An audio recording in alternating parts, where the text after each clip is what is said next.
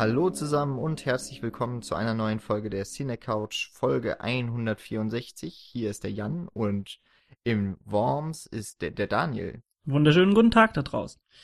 Und ich glaube zum letzten Mal für einige Zeit ist der Paul hier in Mainz. Das bin immer noch ich. Ich habe euch erwartet. Hm, Äh, die Katze gibt es in diesem Bond nicht. Hm. Ja, leider nicht. So, äh, wie, der Goldfinger erwartet nicht, dass wir reden. Wir machen es trotzdem. ja. Wenn wir jetzt sterben würden, wäre es auch irgendwie langweilig. Wäre es ein Ja, kurzer ja, Podcast. auf jeden Fall. Wir sprechen heute über den, äh, wie schon angekündigt, in, ich glaube, etlichen Folgen, nee, zumindest in der Folge 62, 162 haben wir schon gesagt, Dr. No ist erschienen in dem Jahr. Wir haben aber über Jules Egime gesprochen. Und wir haben uns jetzt gedacht, in unseren 60er Folgen, in denen wir uns gerade befinden, wollen wir auch diesem, ja, dem Helden, der so für das Kino eigentlich, ja, der letzten 50 Jahre mitsteht, die langlebigste Filmreihe, die es gibt, über James Bond, über Agent 007, der britischen Königin untergeordnet, die zwar hier nicht vor, äh, vorkommt in dem Film, aber macht ja nichts. Dafür sehen wir einmal Big Ben. Ja, einmal ganz kurz. Ne? Ja. Genau. Ähm, und zwar reden wir über den dritten Teil des Franchises. Das ging ja ziemlich rasant los. 62, Dr. No, 63 war er dann in Russland, also der natürlich James Bond war in Russland. Liebesgrüße nach Moskau oder aus. From Russia. From Russia dann, ja, dann aus. Liebesgrü Liebesgrüße aus Moskau, glaube ich. Ah ja, und jetzt ist wieder der Bösewicht im Titel, nämlich Goldfinger. Zu Deutsch Goldfinger. Genau. Dankeschön. Bitteschön. Ähm, noch mal ganz kurz so als Erinnerung, die 60er Folgen, wir besprechen von Folge 160 bis Folge 169 Filme aus den Jahren 60 bis 69, jeweils eben dem entsprechenden Jahr und haben uns da an die Zahlen der IMDb an, ähm, haben wir uns daran gehalten, um sicher zu gehen einfach, um welches Jahr wir dann tatsächlich reden bei jedem Film. Äh, bei Psycho haben wir schon die Wichtigkeit des Films und äh, von Hitchcock, über den wir vielleicht noch in unseren kurzen Abschlüssen dieser Folgen noch ein paar Mal reden werden. Er war ja auch wirklich sehr umtriebig in den 60er Jahren. Äh, mit Yojimbo waren wir schon im Fernen Osten und haben uns Akira Kurosawas Film, der westliche und östliche Einflüsse beeinflusst hat. Auch für Nachkommende. Also er hat sie genommen und hat sie weiterhin beeinflusst. Ja, war jetzt nicht so eloquent, aber Nein. kann man auch mal sagen. Äh, Julie Jim war unser Beispiel für die Nouvelle Vague. Mit 8,5 waren wir letzte Woche in Italien unterwegs. Ganz toller Fellini. Podcast. Das äh, kann Paul nur bestätigen. Und jetzt machen wir die Reise durch Europa der 60er Jahre weiter. Ja, unter, unter anderem in die Schweiz und so, ne? Ja, Ist ja nicht also, so weit von Italien. Stimmt. Passt doch ganz gut. Ich weiß gar nicht, auf welcher Insel er da am Anfang noch ist. Ich hab's vergessen. Aber er war auch mal in Amerika. Der ist schon umtriebig, der, der James. James Bond. Mit Bond, James Bond. Ich glaube, es war irgendwas Spanisches, ich bin mir aber nicht sicher. Kam ja Spanisch vor. Das kam mir sehr spanisch vor. Gut. Aber jetzt sind wir eben also bei einem britischen Film und ähm, wollen so ein bisschen darüber reden. Zumindest haben wir das mal so auf das, haben wir mal versucht, so unsere Folge wenig vorzubereiten, dass wir vor allem über die Serialität reden, denn äh, James Bond ist ja nach wie vor aktuell. Die, der letzte Film kam 2004, 15? War letztes Jahr oder vor zwei Jahren? Letztes Jahr war Spectre. es Letztes. Jahr, das ist noch nicht so lange her, glaube ich. Noch gar nicht so lange her, ne? War 2015. Äh, Spectre, über den Film haben wir auch gesprochen mit Alex Matzkeit. Da war Michi äh, mit mir, dann mit Alex Matzkeit im Gespräch. Und äh, den Film fanden wir nicht so gut. Über Casino Royale haben Daniel, Michi und Nils schon mal gesprochen. Genau. Und da hattet ihr auch Dr. No ganz frisch gesehen. In Folge 77 war das, ne? Mhm, Genau. genau, da haben wir am Vorabend äh, eben so uns nochmal in die Anfänge begeben und Dr. No nochmal geschaut und haben auch, glaube in dem Podcast einige Tropes aufgegriffen, die seit Anbeginn äh, des äh, Bond-Franchises äh, ja immer wieder äh, benutzt werden. Und da könnt ihr gern auch nochmal reinhören. Äh, vielleicht eine ganz gute Ergänzung für heute nochmal. Genau, wahrscheinlich, oder es kann schon vorkommen, dass wir noch über ein paar der, der Tropes eben reden, die wiederkehrenden Elemente des Franchises, aber das soll heute nicht den Fokus hier bestimmen. Aber dann haben wir auf jeden Fall alle auf der Cinecouch mal über den James Bond Film gesprochen. Ist ja auch nicht schlecht. Auch nicht schlecht. Auch nicht schlecht. So, noch hinweisen äh, wollen wir auf unsere Abstimmung, die eigentlich laufen müsste schon für die Folge 168. Wir hoffen, wir haben es nicht verschlafen. Ihr könnt auf der Seite cinecouch.net, das ist zufälligerweise unsere Seite, da könnt ihr abstimmen über einige Filme, äh, beziehungsweise ihr dürft euch einen Film von den äh, Vorschlägen, die wir da gegeben haben, aussuchen, äh, über die, über den wir dann in der Folge 168 sprechen sollen. Es handelt sich also um einige Filme aus dem Jahr 68, die ihr vielleicht schon gesehen habt, die ihr total liebt oder die ihr von uns einfach mal besprochen haben möchtet. Da ist für jeden was dabei. Jeder kann einmal zugreifen. Genau, einmal nur abstimmen. Ja. Und dann kommen wir auch schon zum nä- nächsten Tagespunkt. ähm, wir nehmen diese Folge, das muss man ja immer noch dazu sagen, da vielleicht am 1. August auf. Also so lange äh, ist unsere Patreon-Seite noch gar nicht online. Wir freuen uns aber nach wie vor, dass Sören Jochens uns unterstützt. Äh, Vielen möchten- Dank, Sören. Genau. Ja. Hier- Hiermit äh, uns bedanken bei dir für deine Unterstützung. Und wenn ihr auch genannt werden möchtet oder vielleicht auch noch andere von wunderschönen Belohnungen haben möchtet, die wir so vorbereitet haben, dann geht doch einfach mal auf unsere Patreon-Seite. Glaube einfach patreon.com slash cinecouch. Ähm, ihr werdet es auf jeden Fall finden. Oder über unsere Seite, über einen Klick kommt ihr auch drauf. Und dann könnt ihr gerne loslegen und ein bisschen Geld dalassen. So monatlich. Gut, Das Dann- wäre sehr lieb. dann ähm, gehen wir auch in Medias Res. Endlich zum Film kommen. Kommen wir mal rein. Ähm, und zwar nicht in Schwarz-Weiß und nicht ein, eine Silhouette, die uns durch ein so ein schablonartiges Ding beschießt und Blut über uns kommt. Ein Angriff auf den Zuschauer. Wahnsinn. Für die Toll. Zeit, oder? Durchbrechen der vierten Wand. Hat man ja noch nie gesehen, 70 Jahre vorher. ja. 60. Naja. Ähm, genau, wir reden über Bond. Und äh, in dem Fall über Goldfinger, das haben wir gesagt. Und der Film ist schon recht bekannt. Ist ja mit Sean Connery unter anderem natürlich, äh, dem, wie viele meinen, immer noch äh, besten Bond. Ersten und besten Bond. Paul. Ja. Es gibt vielleicht Leute, die haben den Film lang nicht mehr gesehen oder noch gar nicht gesehen. Kann man sich gar nicht vorstellen, wie man den Film nicht gesehen haben konnte. Worum geht's denn in Goldfinger? Nun, in Goldfinger geht es um äh, Goldfinger, der ein äh, Bösewicht ist, der ähm, bekannt geworden ist dadurch, dass er Geld bzw. Gold schmuggelt. Mm, Und der gute James Bond bzw. der britische Geheimdienst wird auf ihn aufmerksam. Und ähm, Bond beginnt ähm, in Kontakt mit ihm zu treten und dabei ihm erstmal seine Gehilfin auszuspannen. Das ist direkt am Anfang des Films. Diese Gehilfin wird dann kurzerhand äh, getötet von Goldfinger, der es hasst äh, zu verlieren. Und ähm, dadurch entspinnt sich eine mehr oder weniger per Personal Vendetta.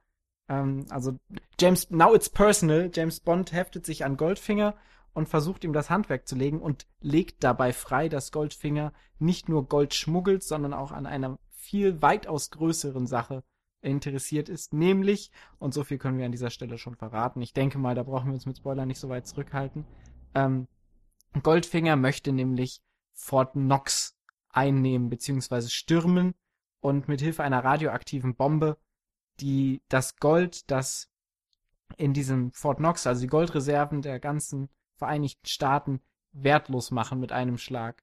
Was den Koreanern unglaublich helfen würde wirtschaftlich und was ihm und seinen Goldreserven von Goldfinger natürlich einen starken finanziellen Vorteil verschaffen würde. Und das möchte James Bond natürlich verhindern.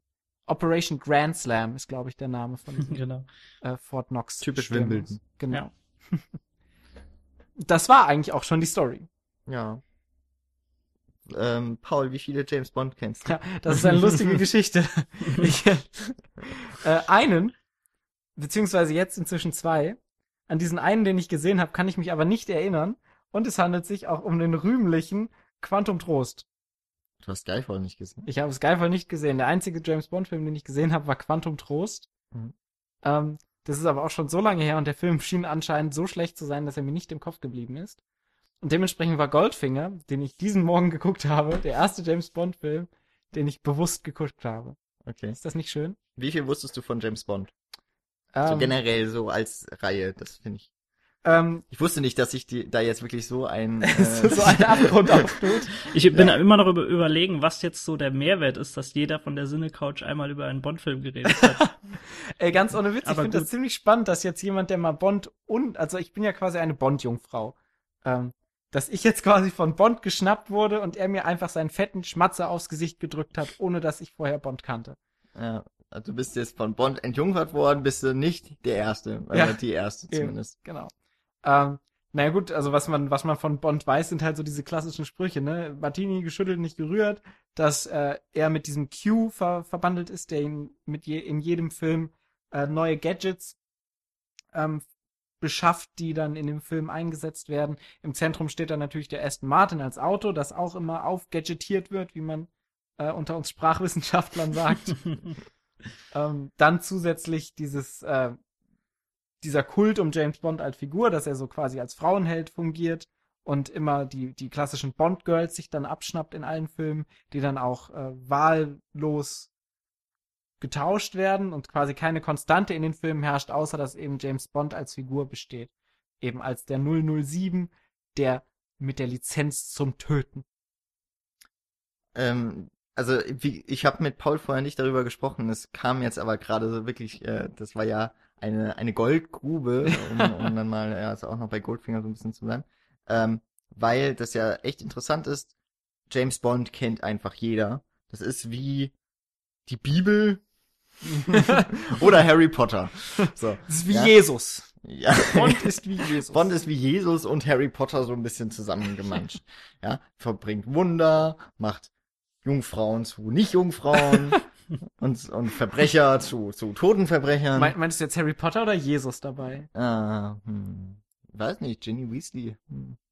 Ja, Egal. die hatte doch was mit dem, äh, wie heißt der? Sean? Heißt der nicht auch Sean? schauen, warum auch schauen? Weiß ich nicht, weil Connery auch Sean heißt. Naja, ähm, jedenfalls, ähm, Bond ist irgendwie so jedem bekannt und auch Paul, der dann mit Quantum of Solace einen Bond gesehen hat, den ich nicht kenne.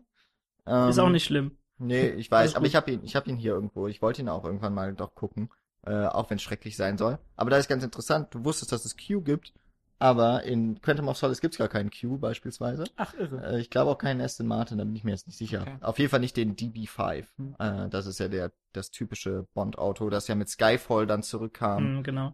Ähm, aber ähm, genau die Konstante, die irgendwie Bond darstellt, das du wusstest vorhin, das muss ich jetzt auch noch sagen, du wusstest nicht mal, dass es sich um eine Buchvorlage handelt. tatsächlich. also ähm, ich glaube schon ein bisschen höherwertige Pulp-Romane sind es dann ja im Grunde. Du glaubst schon? Hm? Du glaubst schon? Ich glaube schon. Ich glaube schon, wenn er Dieser das Witz könnte Ihnen gehören, wenn Sie uns auf Patreon unterstützen. Ja, fünf Dollar im Monat. Ob das, dien, ob das ihnen wert ist, solche Witze gewidmet zu bekommen. Ja, wir machen ab und zu nochmal Werbung vielleicht für Patreon. Ja. Wer weiß. Ähm, aber äh, genau, wa- was immerhin dann Paul jetzt beweisen konnte, war, James Bond ist irgendwie so in das allgemeine Kulturgut, Wissen irgendwie übergegangen, zumindest für die Leute, die sich halbwegs dann auch mit, äh, für Filme interessieren. Paul hat ja ungefähr fünf Filme in seinem Leben gesehen und davon sind jetzt also zwei. Viermal Scott Pilgrim und Ja, und, ein, und Goldfinger. Alles andere ist in Vergessenheit geraten. Und ähm, deswegen, da kann man wirklich nochmal dann doch hinweisen auf die Folge 77. Da sind so ungefähr die ersten 15, 20 Minuten ähm, in mehr so Aufzählung, aber eben auch durchaus dadurch, dass Dr. No und Casino Royale, also ein sehr moderner Bond, ja dann verglichen wurden, auch immer noch so mit greif äh, griffigen Beispielen versehen, was macht eigentlich James Bond aus. Und äh, da fällt es einem auch schn äh, schnell mal, fällt einem irgendwas mal nicht ein. Das, der Bond-Song beispielsweise war ich ganz überrascht, dass es den bei Goldfinger dann doch schon gab. Mhm. Und ich merke ihn mir immer falsch. Also immer mit der Moon River äh, Melodie kommt dann Goldfinger. Egal. Sing doch jetzt mal. Nee, Sing nee, doch mal, nee, nee, das, äh, Das führen haben wir dann ab gleich- 10 Dollar Patreon-Unterstützung ein oder so. Ja, aber das, dann singe ich, ja, okay. Nee, machen wir, machen wir das doch. Wenn weniger Leute beim nächsten Mal, wenn ich mitpodcaste, als eine Person Patreon spendet, Dann, dann singe ich. Das finde ich gut. Oh Gott, oh, was mache ich nur? Na gut. Wollen wir mal zurückkommen zu unserem, zu unserem Film hier. Goldfinger. So. Ähm, es ist erst der dritte Bond. Äh, es ist Sean Connery, der ist mit der der ist der erste James Bond überhaupt, dann eben der im Kino war. Ähm, und ist, obwohl er ja, glaube ich, nicht die meisten gedreht hat, das dürfte Roger Moore gewesen sein, Mhm. ähm, ist er eigentlich so zum zu dem typischen Bond geworden und nicht nur Bond als diese eine Figur, sondern eigentlich auch so eine Art Prototyp des Spionage, Agenten, Helden, Protagonisten. Und ich habe noch so ein paar Mal aufgelistet, die man so aus der neueren Zeit kennt und die wahrscheinlich auch unter anderem durch den anhaltenden Erfolg, vor allem durch äh, die Bond-Reihe, Hm. dann eben auch überhaupt auf die Leinwände beziehungsweise Fernsehbildschirme kam. Äh, da habe ich jetzt mal Jason Bourne genannt, der wurde auch schon in der Folge 77 natürlich ähm, erwähnt als, ja, das ist so die Modernisierungskur, das ist auch der psychologisierte Agent, das, was ja erst mit Daniel Craig jetzt auch gemacht wurde. Jack Bauer, der im Fernsehen, ich glaube in Amerika war auch mal kurz auf der Leinwand, äh, in, in Deutschland kam das, kam diese 24, zwei Stunden Sache, glaube ich, als, als TV-Film raus. Äh, Jack Bauer, der eben auf Zeit äh, agieren muss und immer im Dauerstress ist.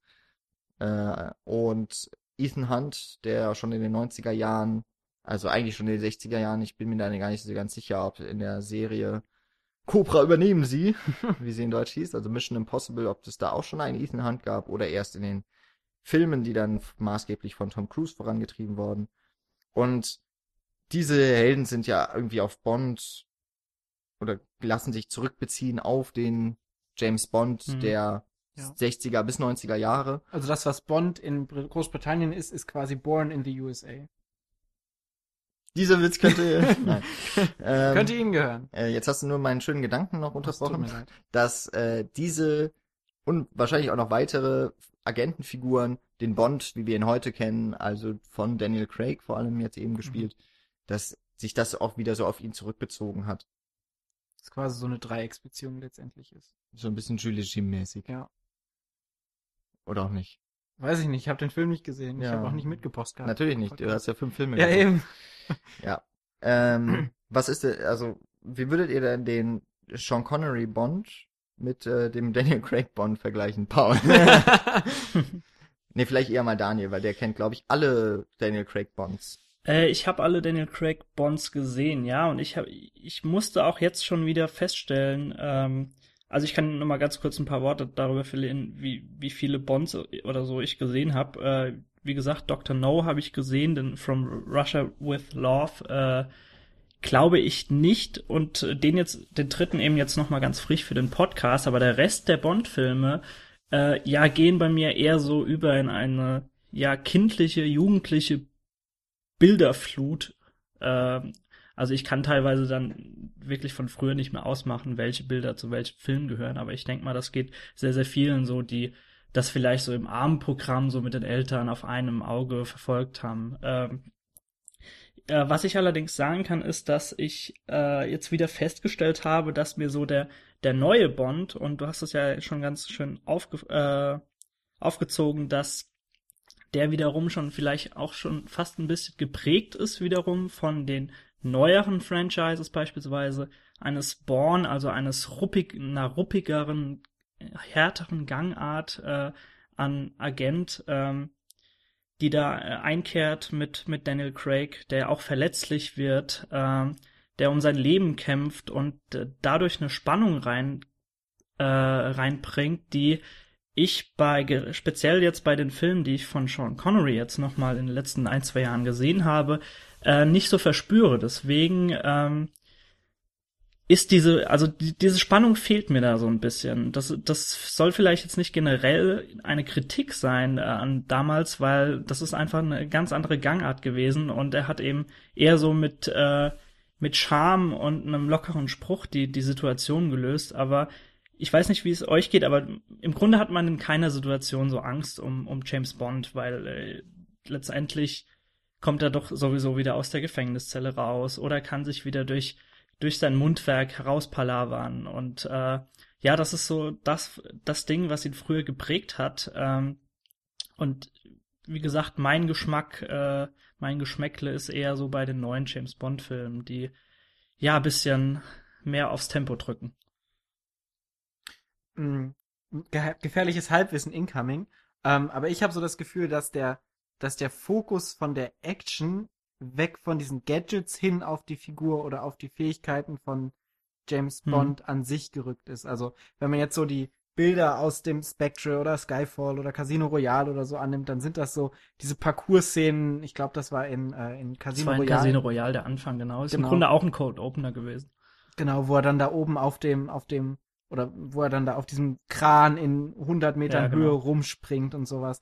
Ähm, wo dann einfach so diese Übermenschlichkeit in der Person selber angelegt ist, dass er da eben sich und sein Leben aufs Spiel setzt, während so ein Sean Connery eben eher entspannt bleiben kann, weil er immer Mhm. die Gadgets zur richtigen Zeit am richtigen Ort hat ähm, und mehr über über seine geistigen Fähigkeiten Sachen löst und dann eher durch rhetorische, wie du gerade gesagt hast, Daniel, oder durch äh, Gedankenspiele-Tricks, wenn er dann, also wenn ich jetzt von, von Goldfinger spreche, wo er da eingesperrt ist in der, in der Zelle und dann so hin und zurück geht und äh, lächelnd diesen, diesen Gefängniswärter dann anschaut und dann quasi so seinen Trick, seine Tricks mit ihm dann spielt, sind das, äh, es wird der Fokus davon weggelegt und eher auf dieser, diesen Schauwert des Körpers und diese, diese Treibung bis zum Äußersten, was wir dann eben aus so Born und, und Hm. ähm, Jack Bauer schon auch kennen, ähm, rangezogen wird. Was, ähm, was mich bei dem Sean Connery eben so vor allem, ähm, was ihn halt so auszeichnet, ist dieser Stil, den er einfach hat und der, Ja. und der Charme. Ja. Ähm, der, Sein Lächeln. ja, sein Lächeln kann selbst koreanische Wärter, Gefängniswärter irgendwie bezirzen und bringt natürlich auch die, die Damen reinweise zum äh, ins Bett fallen. Ähm, und bei Craig ist es, also ich meine, das ist ja auch das, so eigentlich, was Pierce Brosnan ausgemacht hat. Der war eigentlich immer noch dieser stilvolle Agent, dessen Anzug irgendwie kein Kratzer und kein Staubkorn Mhm. verträgt. Und das ist etwas, was bei Daniel Craig eigentlich jetzt in den, dann so mit äh, Skyfall wieder, wo es eben, es war ja auch dann der 50. Geburtstag von James Bond als Filmfigur, äh, 2012, wo mit Sam Mendes ja auch dieses, dieses Retro, äh, also sich auf das, auf die Anfänge irgendwie beziehend, aber das Ganze auch mal mit dem Augenzwinkern. Äh, da gibt's, ist es in Skyfall, wo er in diesem Zug, ja, ne, wo er Ja, da, an die Szene musste ich da auch gerade denken, ja. und äh, sich noch den, den Anzug wieder richtet, so. Oder die Krawatte. Und wo das Ganze irgendwie nicht so ernst gemeint ist, ähm, wo jetzt aber nach und nach mit Figuren wie Moneypenny beispielsweise und Q, der ja auch in, äh, Quant genau, der in- erst auch wieder in Skyfall reaktiviert wird, ähm, dass, dass da jetzt wieder so ein bisschen was zurückgeht und damit aber auch wieder äh, ein Humor zurückkommt, der aber so auf eine selbstreferenzielle Art eher wirkt, Hm. und damit auch nur auf die Leute, die eigentlich die Bond-Filme gesehen haben müssten. Aber da ich ja auch nicht gerade zugehöre, ich kenne also ich fast alle, glaube ich, mit Brosnan, vielleicht sogar alle und die mit Daniel Craig größtenteils und dann jetzt eben die ersten drei, ähm, wobei ich mich da an den äh, From Russia with Love nicht mehr erinnere. Das heißt, da ist, äh, dass bei mir das auch eher so ist, ich kenne irgendwie James Bond, ohne wirklich die Filme so Hm. alle gesehen zu haben. Irgendwie weiß ich nur aus, ich weiß auch nicht, man kennt irgendwie die Trademarks davon. Und dadurch funktioniert dann auch dieses Selbstreferenzielle, was jetzt so, auch gerade in den letzten Jahren ja so modern geworden ist, äh, funktioniert das irgendwie trotzdem und auch mit einem großen Anzahl von Publikum, Hm. das ja quasi eigentlich erst nachkommt und nicht mehr mit dem, also zumindest nicht, vielleicht mit Pierce Brosnan in Bond aufgewachsen ist, aber davor ja eigentlich nicht mehr. Die gehen ja kaum noch ins Kino. Ich finde, es hilft dabei auch sehr, dass, äh, wie wir auch schon kurz erwähnt haben, dass er einfach über diesen Prototyp hinweg äh, fungiert. Also wir haben diese ganz normalen Standardsituationen und Tropes, die äh, vor allem bei Sean Connery dann greifen. Ähm, was ich aber bei den heutigeren auch eher äh, bevorzuge, ist auch diese Psychologisierung, die so langsam eingefunden hat. Also ich finde das auch schön, dass sie sich teilweise jetzt mehrere Filme jetzt in den letzten drei, vier Zeit genommen haben, um ja so das, das Innere von Bond nach außen zu kehren. Das fängt ja, glaube ich, schon bei, bei Casino Royale an, äh, wenn seine äh, geliebte, wie heißt sie dort nochmal, Vespa? Ist ja, das? ich glaube schon. Eva Äh, Green war es. Eva Green, genau, ähm, das Zeitliche segnet, weil sie da auch in irgendeiner Weise verstrickt war. Äh, ja, und es dort dann im Grunde erst anfängt, dass er ja sein Inneres so nach, au nach außen schließt und äh, weil, weil er so unfassbar verletzbar wurde durch, durch diese Geliebte, die er hatte. Äh, was ich interessanterweise jetzt, äh, gab es ja diese Parallele jetzt gerade in Goldfinger. Äh, ich habe das zumindest nicht in so viel Filmen im Gedächtnis, dass er sich auf so einen persönlichen Rachefeldzug aufgrund irgendeiner Frau einlässt. Äh, ich weiß nicht, ob ihr da irgendwie noch andere Filme von, von der Bond-Reihe im Kopf habt. Eine Menge. Weil ansonsten ist ja wirklich immer dieses, äh, ja, die, diese eine Szene, wenn er da am Pool liegt, fasst das ja ganz gut zusammen, wenn er ihr nochmal so als kleines Showy-Schwein äh, einen Klapser auf den Hintern gibt und so, jetzt ist, ist, reden die Männer. Aber, aber selbst an dieser Stelle, also gerade wenn man von Goldfinger spricht und jetzt von dieser persönlichen Rachefeldzug, den James Bond da macht, ähm, ist das Ganze ja auch dann schon sehr konstruiert. Also ich habe jetzt äh, nicht das, also ich weiß jetzt nicht, wie es mit Eva Green in dem Film äh, da ist, aber hier mit Goldfinger ist es ja so, dass die so, also ich meine, die küssen sich zweimal hm. und dann wird sie getötet und das ist so dieser, der Moment, oder das ist so dass der Höhepunkt der persönlichen Bindung zwischen Bond und dieser Frau, auch für den Zuschauer an sich. Ähm, da steht ja immer in jeder Zeit die Tat des Bösewichts im Vordergrund im mhm. Gegensatz zu, ja, dem, zu dem Opfer, was da gebracht wird letztlich. Also ich könnte dir jetzt auch nicht mehr den Namen von der Frau sagen. Jill Masters. Ja, super. Und, und ihre, und ihre Zwillingsschwester taucht dann ja auch noch auf. Genau, die genauso, die genauso äh, stark in Szene gesetzt ja. wird. Also das ist halt so eher noch, bei From Russia with Love kann ich es wirklich nicht mehr sagen, aber Dr. No war ja irgendwie äh, das Bond-Girl, das glaube ich nicht einen Satz gesagt hat, das war halt grundsätzlich erstmal da, weil es gut in einem Bikini aussieht. Mhm. Ist jetzt nicht so, dass die ähm, Bond-Girls, die jetzt auftauchen, nicht auch gut aussehen würden.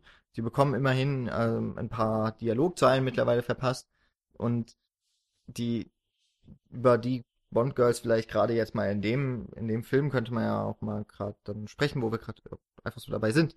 Äh, gibt's ja im Grunde diese zwei jetzt, die wichtiger sind. Also die Jill Masterson, die im Grunde für James Bond nochmal einen zusätzlichen Antrieb für die Bewältigung oder die Auflösung dieses Falls dann ähm, darstellt. Und auf der anderen Seite ist es ja die mit dem wunderbaren Namen Pussy Galore, die als auch wirklich aktivere Figur dann in diesem Film fungiert und sich sehr lange dem Charme irgendwie noch entziehen kann vom Bond, aber am Ende eben doch auch ihm erliegt, aber eine wichtige Rolle dann letztlich auch spielt. Mhm. Was, was bei der Jill Masterson halt vor allem ist, ist dieses Bild, wie sie, das, das kannte ich auch vorher und ich könnte mir gut vorstellen, dass das auch Paul vorher schon kannte, ähm, bevor Gold er den Film gesehen hat, sie eben äh, in Gold, also um, vergoldet quasi, ähm, auf dem Bett liegend und da deswegen dann auch gestorben. Das ist auch so etwas, das weiß ich noch.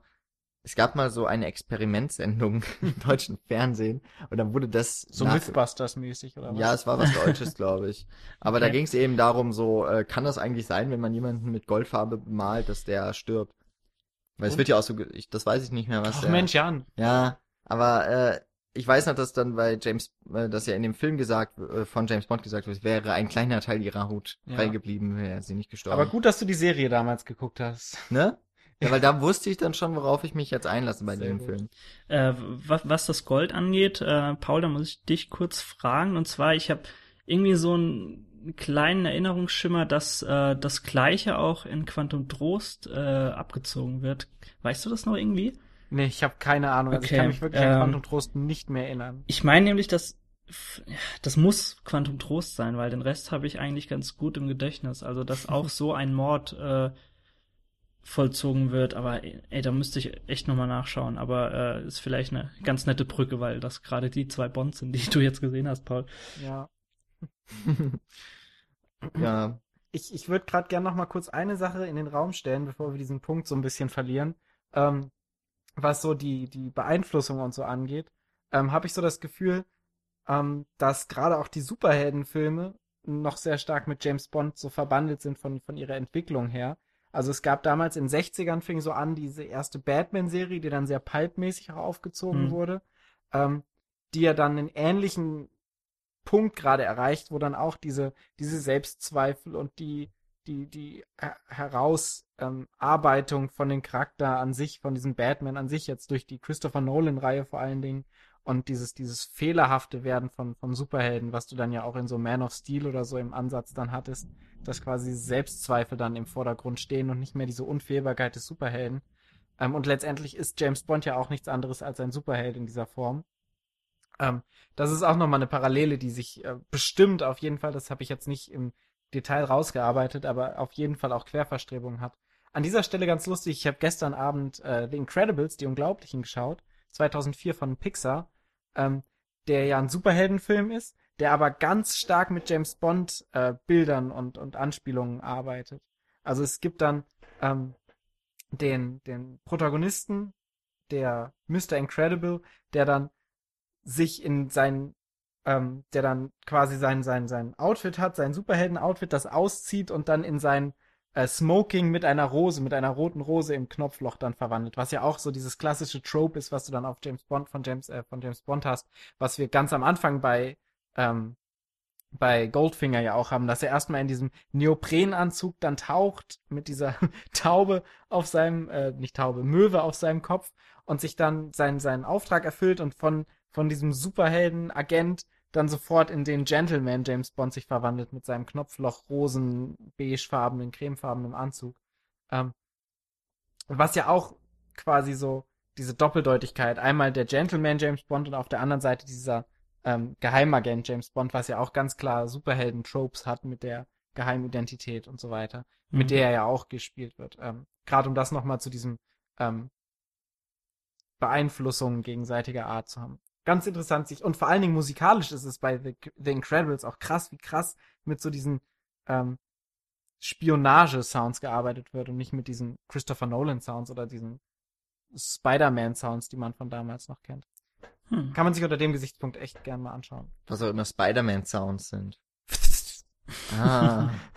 nee, keine ah, Ahnung, aber der Soundtrack von Spider-Man ist ja jetzt kein Mission, Missionsfilm, Spionagefilm. Ach so. Ähm, Musik.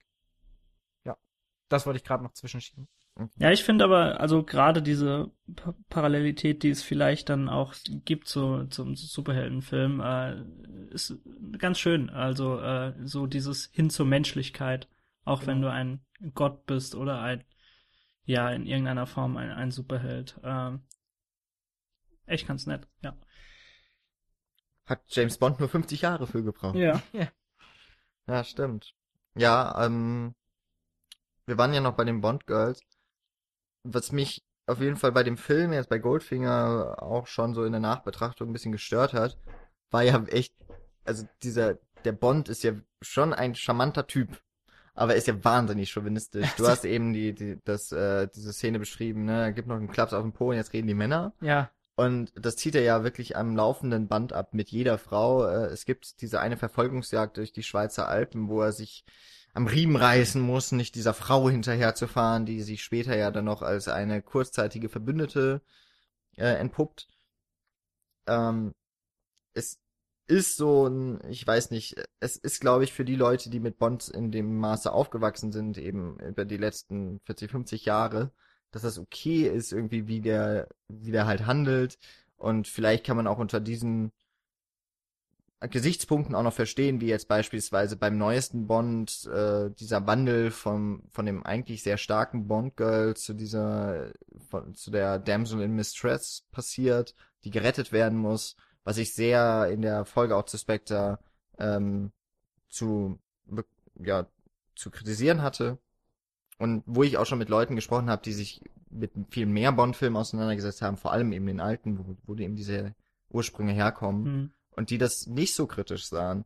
Und ich weiß nicht, für mich ist das zumindest in Anleihen so ein Punkt, wo ich sage, okay, da in dieser Form hat sich Bond eigentlich auch gar nicht so weit entwickelt, eigentlich so als Figur ist er ja immer noch der Frauenheld. Mhm. Es gehört irgendwie, es gehört halt dazu, was in Ordnung ist.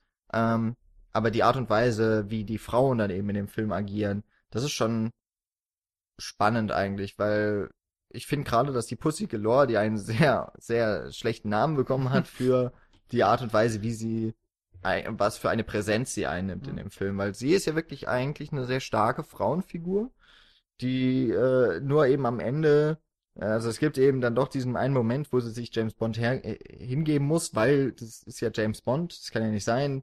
Äh, dass, dass der Frauenheld dann nicht auch noch sie bez bezwingt quasi in ihrem, in ihrer Willenskraft. Aber letztlich, dass sie ja dann auch noch etwa, äh, ohne Wissen zumindest des Zuschauers ja letztlich die, ja, den, den, die Mission von Goldfinger, von ihrem Arbeitgeber scheitern lässt, aber wo sie ja wirklich dann in die aktive Rolle tritt und Mhm. nur am Ende dann nochmal in diesem abstürzenden Flugzeug, nur mit Hilfe von James Bond möglicherweise, das Flugzeug vom Absturz retten kann. Aber das ist schon immerhin recht weit, finde ich, für die Zeit, in der wir uns da befinden, 64, äh, mit dem doch schon sehr etablierten Charakter James Bond. Vielleicht nicht Charakter, eher, eher Figur, Prototyp, einfach den er da schon bildet. Und wo ja auch im Abspann wird beispielsweise ja auch schon gesagt, äh, das war, das ist das Ende von Goldfinger, aber James Bond will be back in Thunderball. Und ähm, dass dass eben, ja, man hat schon diesen vorgefertigten Charakter, wahrscheinlich auch die Zuschauerschaft, die genau diese Elemente erwartet von den Filmen, spätestens seit dem zweiten äh, Teil des Franchises. Und ja, da fand ich dann eben jetzt Pussy Galore so als eine doch relativ als attraktive und aktive Figur äh, ganz ganz ähm, überraschend. Dem würde ich gern widersprechen. ähm, ich finde, also für mich war es tatsächlich schon erschreckend. Also ich habe ja, wie gesagt, wenn du so mit diesem James Bond zwar als, als Figur vertraut bist, aber diese Filme noch nicht gesehen hast, ähm, und du natürlich weißt, okay, es gibt diese Bond-Girls und so, war es für mich schon krass, als ich den Film jetzt gesehen habe, wie, wie, wie Kanonenfutter die Frauen da behandelt werden. Also du hast ja wirklich äh, gerade am Anfang so eine extrem hohe Frequenz. Du hast so in den ersten 30 Minuten vier Frauen, mit denen James Bond so rumknutschert und die dann sofort wieder verschwinden oder nicht rumknutschert, die ihn massieren oder in welcher Ähm, Form auch immer. benutzt er nicht sogar das erste Mädel so als Verteidigungsmaßnahme, dass die dann Ja, was auf genau. den Schädel bekommt? Ja. Mhm. Die hat's aber auch verdient, die hat ihn ja verraten. Ja, genau. Schlampe. Ja, ja, äh, ich meine, das war ja dann auch eine, die ein böses Spiel mit ihm treibt. Genau. Klar ist das, äh, auf die Szene würde ich dann auch gleich nochmal wegen was anderem eingehen, ja.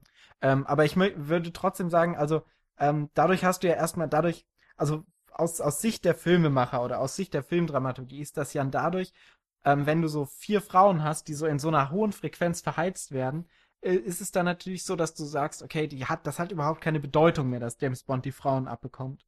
Weil wenn er alle Frauen abbekommt, so einfach, dann ist das letztendlich egal, ob er sie bekommt oder nicht, oder ob sie da sind oder nicht, wenn sie so belanglos sind, wie sie sind.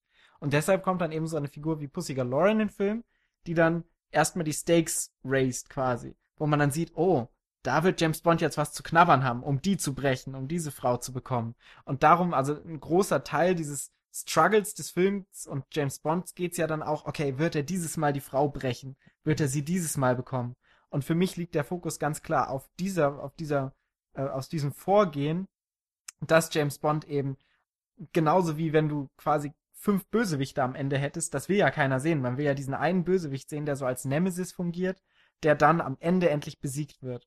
Und die gleiche Funktion hat Pussy Galore in dem Film. Und dadurch wird sie für mich in ihrer Funktion als Frau nicht aufgewertet, sondern fast eher noch mehr, mehr entmenschlicht, weil sie quasi nur als, ähm, Als Endboss. als Endbossfrau quasi, ja, tatsächlich äh, fungiert, die dann eben sagt, okay, aber mich musst du brechen. Und dann bricht er sie natürlich am Ende und die Art und Weise, wie er sie bricht, ist ja dann auch nochmal äh, an eine Vergewaltigung nicht ganz unähnlich. Ja, ja. Ähm, ist dann dadurch nochmal viel kritischer und das, also für mich war Pussy Galore fast schon schlimmer als diese vier Frauen, Hm. die dann da ohne Funktion einfach so verheizt werden. Aber du, Paul, ich, also ich bin da fast schon bei Jan, wenn, wenn man sagt, ähm, vielleicht war das damals gar nicht so schlimm. Also äh, es wäre vielleicht fast schon mal interessant, äh, wenn, wenn wir oder auch unsere Zuhörer mal so zu den älteren Semester innerhalb der Familie, vornehmlich weiblichen äh, Familienangehörigen gehen und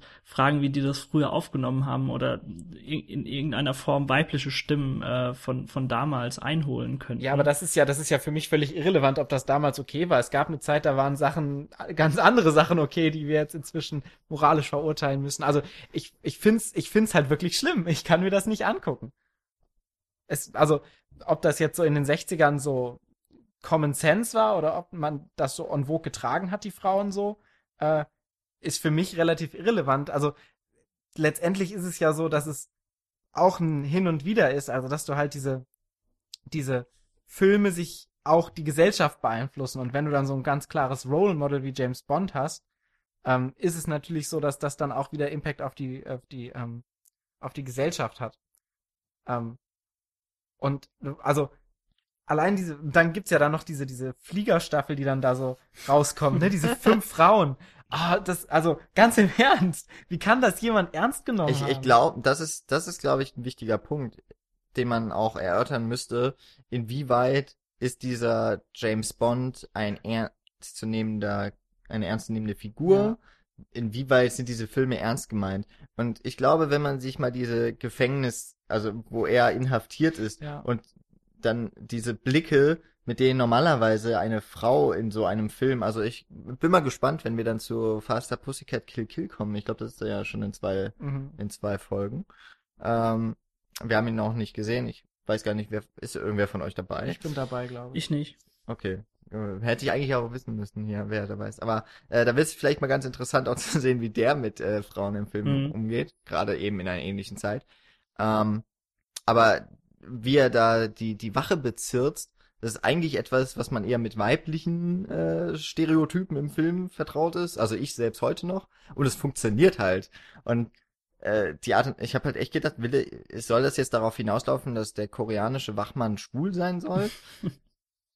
Dann nicht, äh, da wird ja nur auch nochmal gezeigt, äh, in der, was ja James Bond da in, an dieser, an den Wänden, an der Decke festhalten kann. Oh, das ist ja ganz schön athletisch, ne? Ähm, da würde ich sagen, der geht schon auch immer mit dem Augenzwinkern ran. Auch Mhm. eben sein, seine äh, Camouflage da ganz am Anfang mit dem Vogel, ob das jetzt ein Möwe oder was auch immer ist, oder eine Ente, Mhm. auf, auf dem Kopf, das, dass er halt durch das Wasser äh, schnorcheln kann. Das ist ja, das ist ja nicht ernst zu nehmen.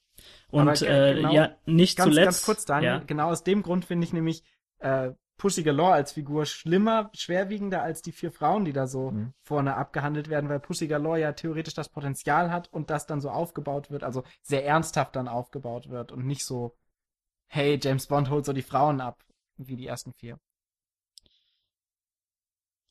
Tja, ähm, ja, ich wollte nur das nochmal bekräftigen, dass wir ja auch schon gesagt haben, dass wir da aus dem Pulp-Bereich kommen. Ja, das kann, darf man nicht vergessen. Ich meine, das Unwissen bei dir, Paul, haben wir schon ausgemerzt, dass, äh, dass es auf Büchern beruht. Äh, ich glaube aber auch, dass die mit einem heftigen Augenzwinkern damals geschrieben wurden. Äh, also nicht nur Pussy Galore ist eine Persönlichkeit innerhalb des Films, die einen ganz, ganz schlimmen und fürchterlichen Namen bekommen hat. Also gerade wenn wir über Goldfinger reden, ja, der Mann heißt ich glaube, Auric Goldfinger. Also in, in jeder Faser dieses Namens steckt einmal Gold drin. Und dann handelt er auch noch, noch mit Gold. Also äh, extrem plump im Grunde die Namensgebung. Und das ist alles nicht ernst gemeint. Also ich kann mir nicht vorstellen, dass, dass da die Feministen auf den Plan, äh, Feministinnen auf den Plan gerufen wurden damals. Und äh, klar, du, du, du sprichst halt natürlich heute auch aus einem, aus einem ganz anderen Standpunkt raus, ne? Also du kennst auch mittlerweile starke Frauenrollen in, in Filmen, die tr- tragende Rollen spielen und so weiter. Aber gut, äh, das, ich glaube, das können wir nicht äh, vollends klären und das ist natürlich auch eine subjektive Sache, finde ich, was das angeht, die, äh, die Rolle. Ja, aber es macht für mich die James Bond Rolle f- als Figur nicht nicht ähm, attraktiver oder sympathischer so letztendlich. Also ich meine, so starke Frauen kennen wir ja auch schon aus dem Film Noir als äh, femme fatale oder so, die dann ihre Weiblichkeit ganz bewusst einsetzen, um dann den Helden zu Fall zu bringen, manchmal bewusst oder manchmal auch unbewusst, ähm, die dann aber letztendlich eine, in ihrer Funktion eine ganz andere Rolle haben als Mhm. jetzt zum Beispiel Pussy Galore, die ja im Grundsatz auch ein bisschen als femme fatale angelegt wird. Ähm, dass aber dann relativ schnell klar ist, dass sie halt eben nicht als solche funktioniert und fungiert. Weil sie ist ja dann auch letztendlich genauso wie sie Sexobjekt für James Bond ist, ist sie ja auch Sexobjekt für Goldfinger. Was ich auch spannend finde, dass James Bond jede Frau, die er trifft, die mit Goldfinger anbandelt, erstmal fragt, ob die mit ihm schon geschlafen oder geknutscht hat. Weil ja, also es hat ja dann auch nicht nur so, okay, ich verführe dich als Frau, sondern ich als einziger verführe dich, weil du noch dieses Unberührte hast, weil du eben noch nicht mit Goldfinger geschlafen Mhm. hast. Weil, weil ich so der Erste bin, der dich so, der dich claimt, quasi. Also so, dass das Wenn schwingt wir ja schon beim dadurch. Gold sind. Ja, ja, genau. genau. Also was, glaube ich, bei den Bond-Frauen generell halt immer noch nach wie vor, äh, dass sie ja mit eins dieser Tropes sind, sie dienen halt allesamt dazu, James Bond als Charakter oder als Figur zu stärken und nicht selber, also auch wenn ich vorhin schon von Aktivität und sowas gesprochen habe, sie sind halt generell dem untergeordnet, dass James Bond als Held dargestellt werden soll und das eben Mhm. in jeglicher Facette. Er ist das man, er ist auf jeden Fall eine Utopie von Mann. Ja. Ja, weil er ist, weil er ist körperlich, er ist geistig, ähm, auf jeden Fall überlegen, zumindest den Leuten, an, den anderen Leuten im Film. Er ist äh, dann noch mit Gadgets ausgestattet wie ein Batman, wenn wir bei den Superhelden sind. Ja. Ähm, außerdem kann er sich im Grunde auch seinen, seinen Vorge Vorgesetzten irgendwie, ähm, ja, wie kann man das so sagen, dass er sich so den Regeln entziehen kann Mhm. und trotzdem am Ende eben als Held dasteht. Und irgendwie landet er, glaube ich, immer auf einer Insel in den frühen Bond-Filmen mit einer Frau, komischerweise.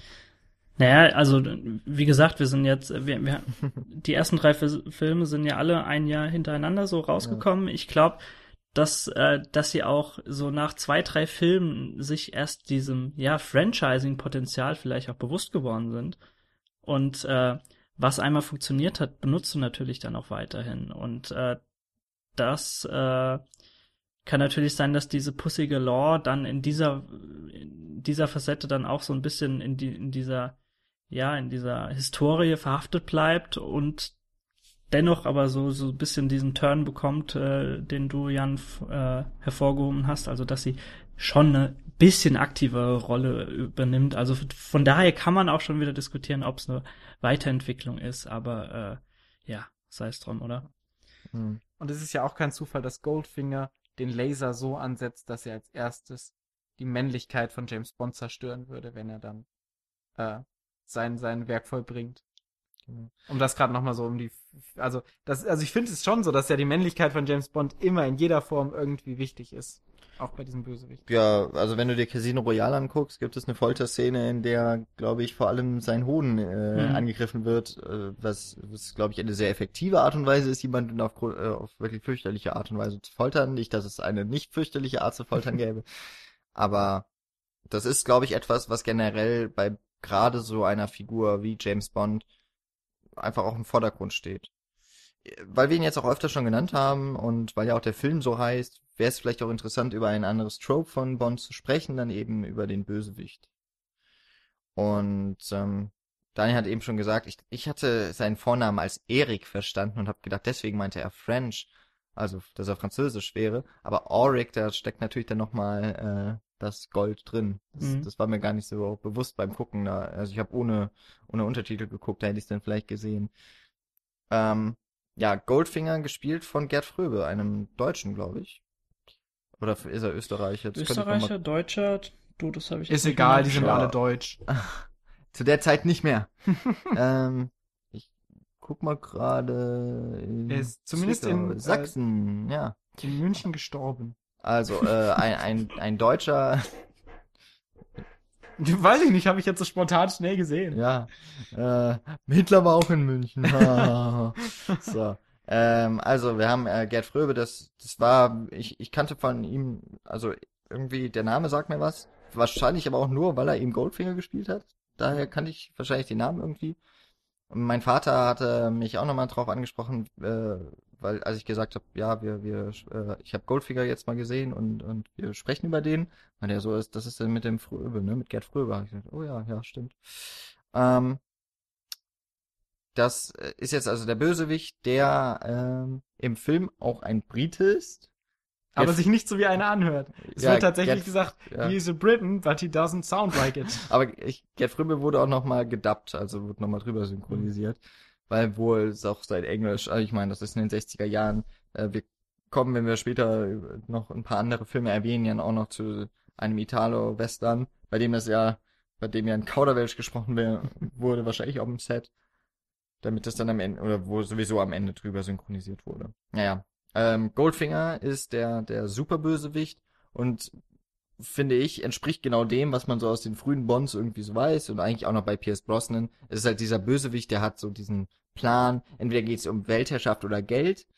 In dem Fall geht es jetzt um Geld vor allem, äh, Gold im Besonderen und äh, aber natürlich trotzdem diesen Masterplan und dann äh, Fort Knox. Auch so etwas, was äh, eigentlich ja nur durch Filme so wirklich bekannt ist. Weiß gar nicht, ob es das wirklich gibt. Fort Gibt's Knox? schon, oder? Ja, doch, ja ne? Das sind schon die Goldreserven auch von Amerika. Äh, ich kenn's halt wirklich nur aus den Filmen, weil Ja. es spielt ja keine Rolle eigentlich. Also für Superbösewichte. Ja. Ähm, also, was bei Goldfinger dazugehört eben, er ist, äh, er ist der krasse, das, auch das krasse Gegenteil zu Bond. Er ist ein eher korpulenterer Mensch, wirkt äh, wenig agil, ist ein schlechter Verlierer, da ist er vielleicht ähnlich wie Bond. Und auch eher unfähig zu gewinnen grundsätzlich. Ja, er, er schwindelt ja schon Ja. beim kleinsten, beim Glücksspiel. Das ist ja etwas, was auch später noch bei Bonds, äh, also Glücksspiel zumindest immer mal wieder vor, äh, vorkommt. Naja gut, und, und er ist halt auch bei diesem Golfspiel, was da etabliert ist, ist er ja einfach ein Noob. Also er, er kann ja nichts. So das Golfen. Ja, es wirkt, es wirkt immer so ein bisschen, als wären alle um ihn herum äh, be bezahlt Voll worden dafür, Deppen. dass er gewinnen darf. Ja. Ja, er hat ja auch das Geld, ne? Also er ist halt jemand, der wahrscheinlich in ein, der eben diesen Traum, also das ist jetzt sehr viel rein, reingelesen, weil Mhm. er ist letztlich, hat er ja, der wird genauso wenig psychologisiert wie Bond, Hm. äh, der Bösewicht, aber er wirkt so wie ein, wie immer noch ein kleines Kind, das gerne mit den Großen spielen würde. Jetzt hat er durch seine vielen Machenschaften das Geld, um in dieser Liga zu sein, aber letztlich kann er eben trotzdem nicht mit diesem sozialen Stand, Status irgendwie mithalten, weil er damit nicht vertraut ist. Und das merkt man immer wieder Mhm. in diesen Szenen. Aber er ist am, eben am Ende auch der Bösewicht mit dem Masterplan, der natürlich groß erklärt werden muss in Mhm. einem total überbordeten äh, in, dieser in diesem Raum, wo sich alles irgendwie umdrehen muss. Wie, dieses, wie diese Sequenz allein präsentiert wird, wenn Ja. da die verschiedenen äh, Frag ja, was sind Fragmente da Ost. Ost die, die Menschen, die Mafia von der Ostküste und Westküste und wer da alles zusammenkommt. Oh, das ist ganz, ganz schrecklich anzusehen. ja und wie sich dann die Wände alle einmal umdrehen Ja, und so. Wobei ich es ja rein grundsätzlich erstmal ganz schön finde, dass du dieser klassische Trope, den man ja von James Bond auch kennt, so, okay, ich habe dich jetzt gefangen Hm. und ich werde dir jetzt meinen großen Masterplan erklären, bevor ich dich umbringe und dann komm, entkommst du noch auf der letzten. Der wird ja eben dann nicht gemacht und der wird ja auch so Mhm. mit so einem äh, mit so einem Twist quasi versehen, dass er dann einfach, ähm, also das ist so das, was ich von Goldfinger vorher kannte, dass James Bond dann ja fragt, do you expect me to talk? Und er dann meint, I expect you to die und dann letztendlich geht, ohne ihm da großen Vortrag zu halten. Mhm. Genau. Was ja schon erstmal sehr, ähm, sehr nüchtern, ein, ein, eine sehr nüchterne Exekutierung wäre. Ja, wobei ich auch sagen muss, auch bei dieser Szene dann mit dem mit dem Laser, die ist ja auch eben gerade durch den Satz oder durch die zwei Sätze von äh, von äh, Goldfinger so bekannt geworden. Warum er ihn letztlich gehen lässt, ist, ist mir unerklärlich. Ja, also weil selbst selbst wenn Bond was weitergegeben hat, ist es ja egal, weil dann ist es ja schon passiert. Ja. Also äh, es ist ein bisschen wie viele Sachen in diesem Film irgendwie nicht so ganz in sich schlüssig. Warum jetzt, wenn er schon mal in Fort Knox drin ist und nicht trotzdem ein bisschen Gold mitnehmen würde? also muss er nicht alles mitnehmen. Der Plan ist eigentlich, der ist eigentlich schon ganz cool. So von der Ja. Überlegung, man macht einfach eine riesen Goldmenge erstmal unzugänglich, um den Goldwert zu steigern. Ich meine, jetzt 50 Jahre später ist der Goldwert auf jeden Fall höher und Ja. vielleicht ist, vielleicht ist was in Fort Knox. Hm, man weiß ja nicht. Naja. ähm, was Na ich, und, darf ich? ja, ja, Ah, wie lieb von dir.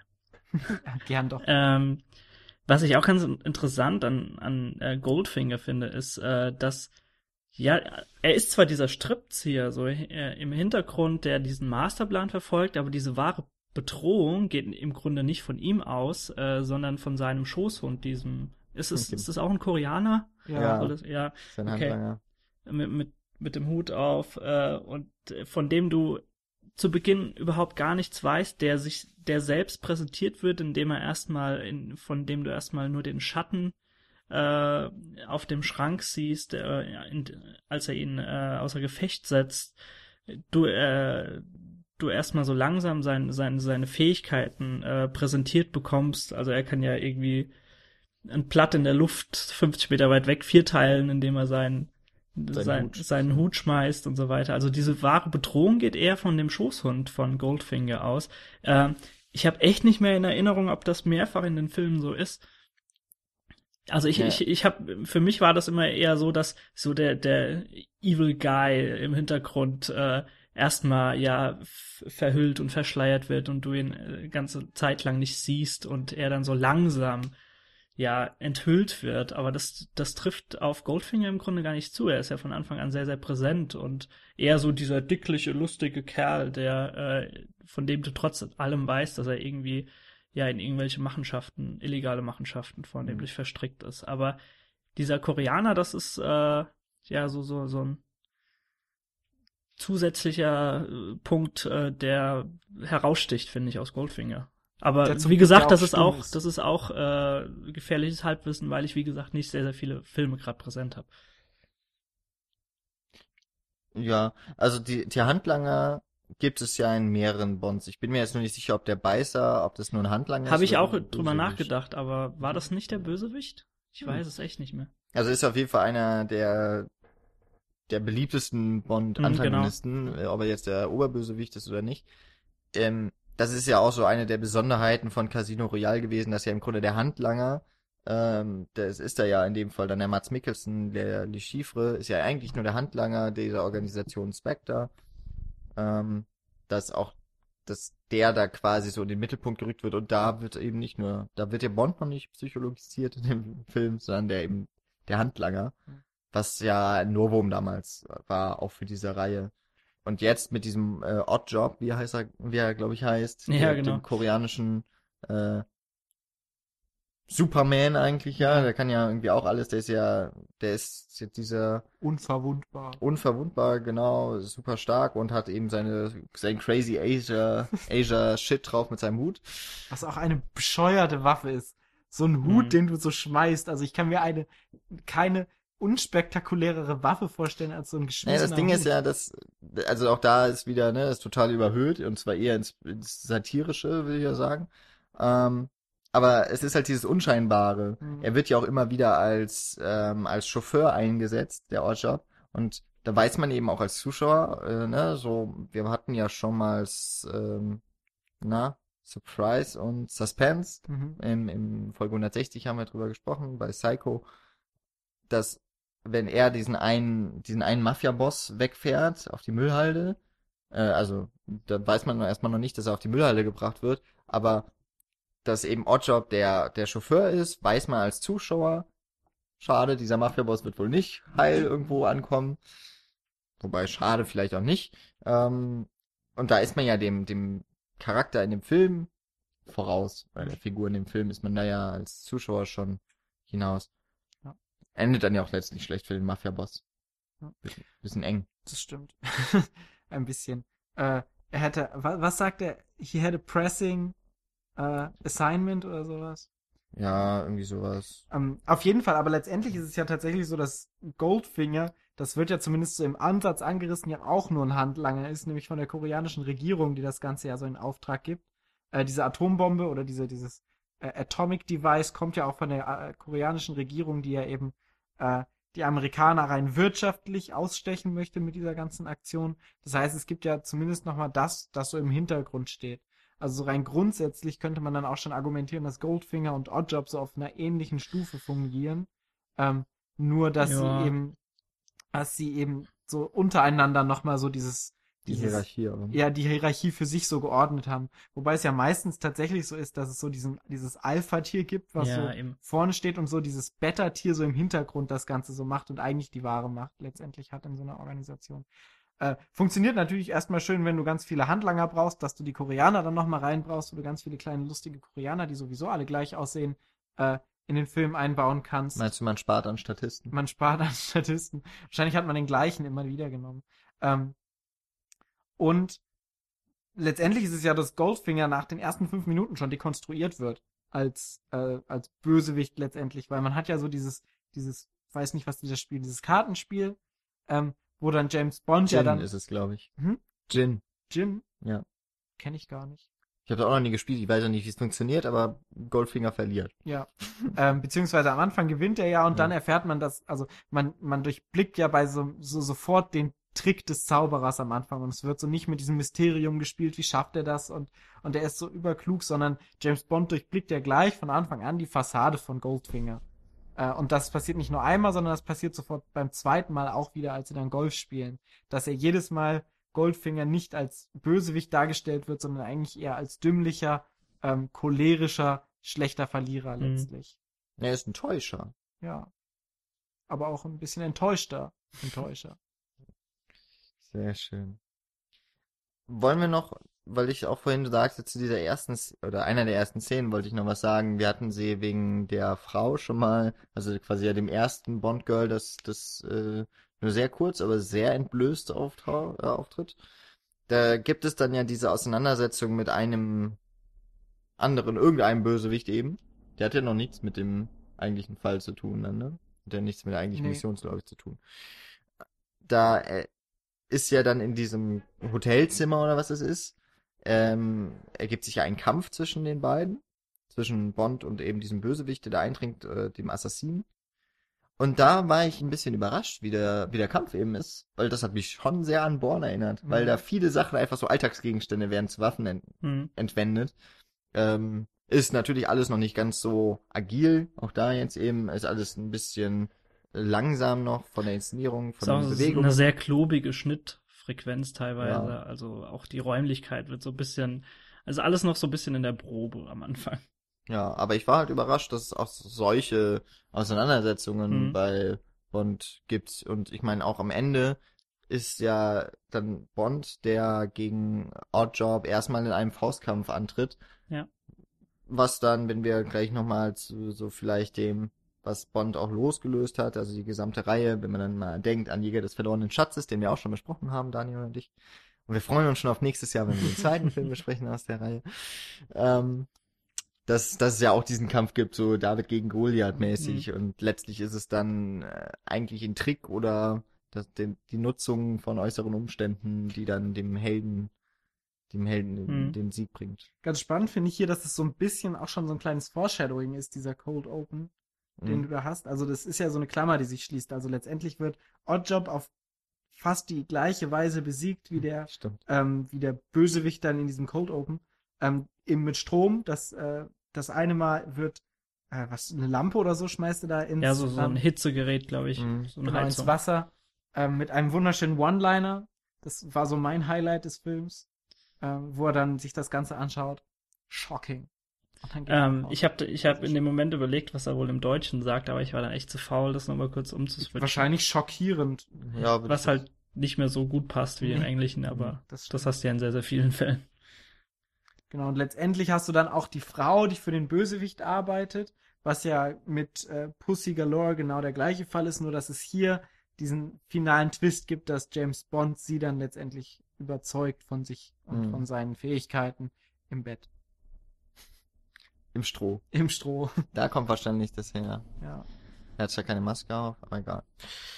Ja, und, und in die, ich meine jetzt so in der Action ist der Film ja schon relativ, man hat eine große Bandbreite, es Ja. gibt die Verfolgungsjagden, es gibt große Schießereien, es gibt Explosionen, es gibt äh, so Spionageaktionen, also dieses Eindringen irgendwie in diese, diese erste Basis da oder diese Fabrik, in der Goldfinger sich mit den Koreanern trifft und so weiter.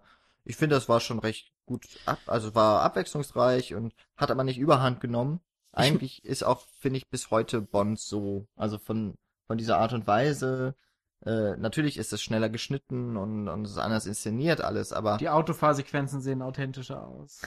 klar, also so an Effekten und an äh, wurde alles gearbeitet. Aber von der Grundstruktur ist eigentlich, da merkt man vielleicht noch am ehesten, was so diese Reihe ausmacht. Weil Mhm. wir haben es ja auch jetzt schon gesagt, ne, Daniel Craig, Bond, äh, Sean Connery ist nicht mehr der gleiche Schauspieler. Auch wenn, äh, also Paul hat ja am Anfang so gesagt, so dieses Kontinuum der Reihe ist ja eigentlich Bond, aber es wird ja auch von anderen ähm, Schauspielern dargestellt. Und damit gehen halt auch immer mal wieder so Wechsel einher, aber und auch so Erneuerungen, aber letztlich so im Kern bleibt sich doch dieses Franchise seit 50 Jahren offensichtlich äh, doch sehr treu. Ja, weil wir haben ja auch gerade schon herausgearbeitet, dass Bond als Figur eine sehr platte Figur ist letztendlich. Und du dann auch ähm, dadurch einfach eine Möglichkeit hast, ähm, so diese Grundpfeiler eben so, weiß ich nicht, diesen Aston Martin, den Martini, diesen Frauenheld und so beizubehalten und dann die Lücken, die sich da geben, immer wieder aufzufüllen. Ob das jetzt mit so einem selbstzweifelnden Daniel Craig ist oder mit so einem ähm, äh, äh, Gentleman Sean Connery oder so Mhm. Roger Moore oder so, der ja dann auch nochmal eigene Sachen dann jeweils reinbringt. Ähm, aber die Grundpfeiler sind einfach erstmal A so plump, aber auch eben so starr, dass sie dann dieses, dieses Konstrukt des Bonds so aufrechterhalten können als tragende Wände, während das Innendekor sich immer wechselt. Hast du sehr schön ausgedrückt. Vielen Dank. Aber ich finde es trotzdem sehr, sehr schön, dass, äh, dass sie sich getraut haben, so in der, in der neuen Generation mit Daniel Craig, äh, das wirklich durchzuführen, dass diese Psychologisierung stär oder stärkere Psychologisierung als davor mit äh, Pierce Brosnan vielleicht auch einhergeht. Ähm, das gibt der ganzen Reihe trotz allem, dass äh, nach wie vor diese Standard-Tropes funktionieren und auch nicht fehlen dürfen, gibt das der Reihe trotzdem nochmal einen Mehrwert, auch äh, vor allem wenn du dann so Dinge dann hast, dass, dass du dich wirklich in die Kindheit begibst. Äh, ich finde das sehr, sehr schön, wenn, wenn dann tatsächlich dieses Haus dann auftaucht, an dem er aufgewachsen ist, das letztendlich dann ja auch dann nochmal so zur, zur Arena wird, wenn dieser Kampf da losgeht. Ähm, das ist alles sehr, sehr schön. Ähm, was ich ganz kurz nochmal zur Action sagen wollte, wir haben ganz kurz gerade über die eher plumbe äh, ja, Verfolgungsjagd gesprochen. Ich muss da ja echt nochmal schmunzeln, da er ja von Q äh, de, den ersten Martin bekommt und auch äh, haarklein jedes Gadget beschrieben bekommt, was, was in diesem Auto steckt. Und äh, natürlich muss dann auch jedes gezeigt werden im Kampf, ne? Ja. Also das ist, ja, also sei es drum, für, für, auf mich wirkt das so ein bisschen formelhaft und auch vielleicht unpassend heutzutage. Vor allen Dingen, weil, vor allen Dingen, weil es ja letztendlich auch nichts bringt. Also es ist ja nicht so, dass du dieses Gadget, was du so am Anfang hast, so die ultimative Lösung ist, sondern das wird ja alles in einer Verfolgungssequenz. Ja, ja genau. Äh, also es muss alles, alles abgefrühstückt werden. Genau, und am Ende so, wird er ja trotzdem ja. gefangen. Am Ende ja. ist es ja trotzdem so, dass er als Verlierer aus diesem ja, ich meine, das gesamte MI6 ist ja eher unbrauchbar, ja. weil ja auch die beiden anderen Agenten, die äh, dann James Bond Tracking Device irgendwie aufnehmen, die sehen dann ja, die fallen ja auf den Tricks, ja, und das ist dann wieder das Goldfinger-Typ, ne, die Leute täuschen, äh, fallen ja darauf hinein, wenn er, wenn Bond mit Pussy Galore langläuft, ach ja, good old James. Ja, genau, genau. Pure aber, Professionalität, unser genau. alter James. Aber alleine dieses Versprechen, als er da mit Q spricht und meint, hier guck mal unter diesem Steuerknüppel oder mhm. dem Schalthebel, don't ever press this red button. Genau. Ich zeig's dir trotzdem. Ja. Aber niemals draufdrücken. Niemals, also das ist ja so, so dieses Versprechen, dass es so der rote Button ist, der in diesem Film vorkommt. Und dieser, also letztendlich ist es von diesen Sachen, die James Bond hat, ist es fast so mit das unspektakulärste, was so gebraucht wird. Dann fährt er da einmal rum und dann macht er das Ding kurz auf und dann fliegt ja. der eine Asiate weg und das war's dann. Es ist, ist ja auch, wozu braucht man einen Ejector Seat, aber nicht für sich selber. Ja. Also das, das wäre ja noch was Brauchbares vielleicht, wenn man mal sagt, okay, man muss, äh, man, man muss auf, auf den Abgrund zufahren. Ja. Warum auch immer man das muss. Aber, ne, dann, dass man sich wenigstens selber retten kann, aber naja. Aber es passiert ja auch schon, dass wenn du, du musst nicht mehr aufkommen beim Abgrund, sondern sobald du diesen Abgrund schon berührst, explodiert dein Auto ja Ja, das stimmt. Das, ist, das sind halt auch, das ist halt Film. Ja. Das ist schön, ne? Oder so ein Flugzeug, was das Wasser berührt, sofort in diesem Moment explodiert. Ja, klar. Schauwerte liefern, Paul. Ja. Ähm, eine Sache war dann, ach so, genau, beim, beim DB5 kann man auch noch sagen, ne, es wird ja auch gesagt von Q, bringen sie ihn wieder zurück. Ja. Und das ist natürlich auch, weil ist ja dann klar, wenn er das sagt, das ist wie bei Kindern an der Spielzeugabteilung, ja, hier genau. gucken, nichts anfassen, am Ende ist das Regal umgekippt, man kennt's doch. Ich glaube, er sagt sogar, Jugend. bringen sie es ausnahmsweise zurück. ja, genau.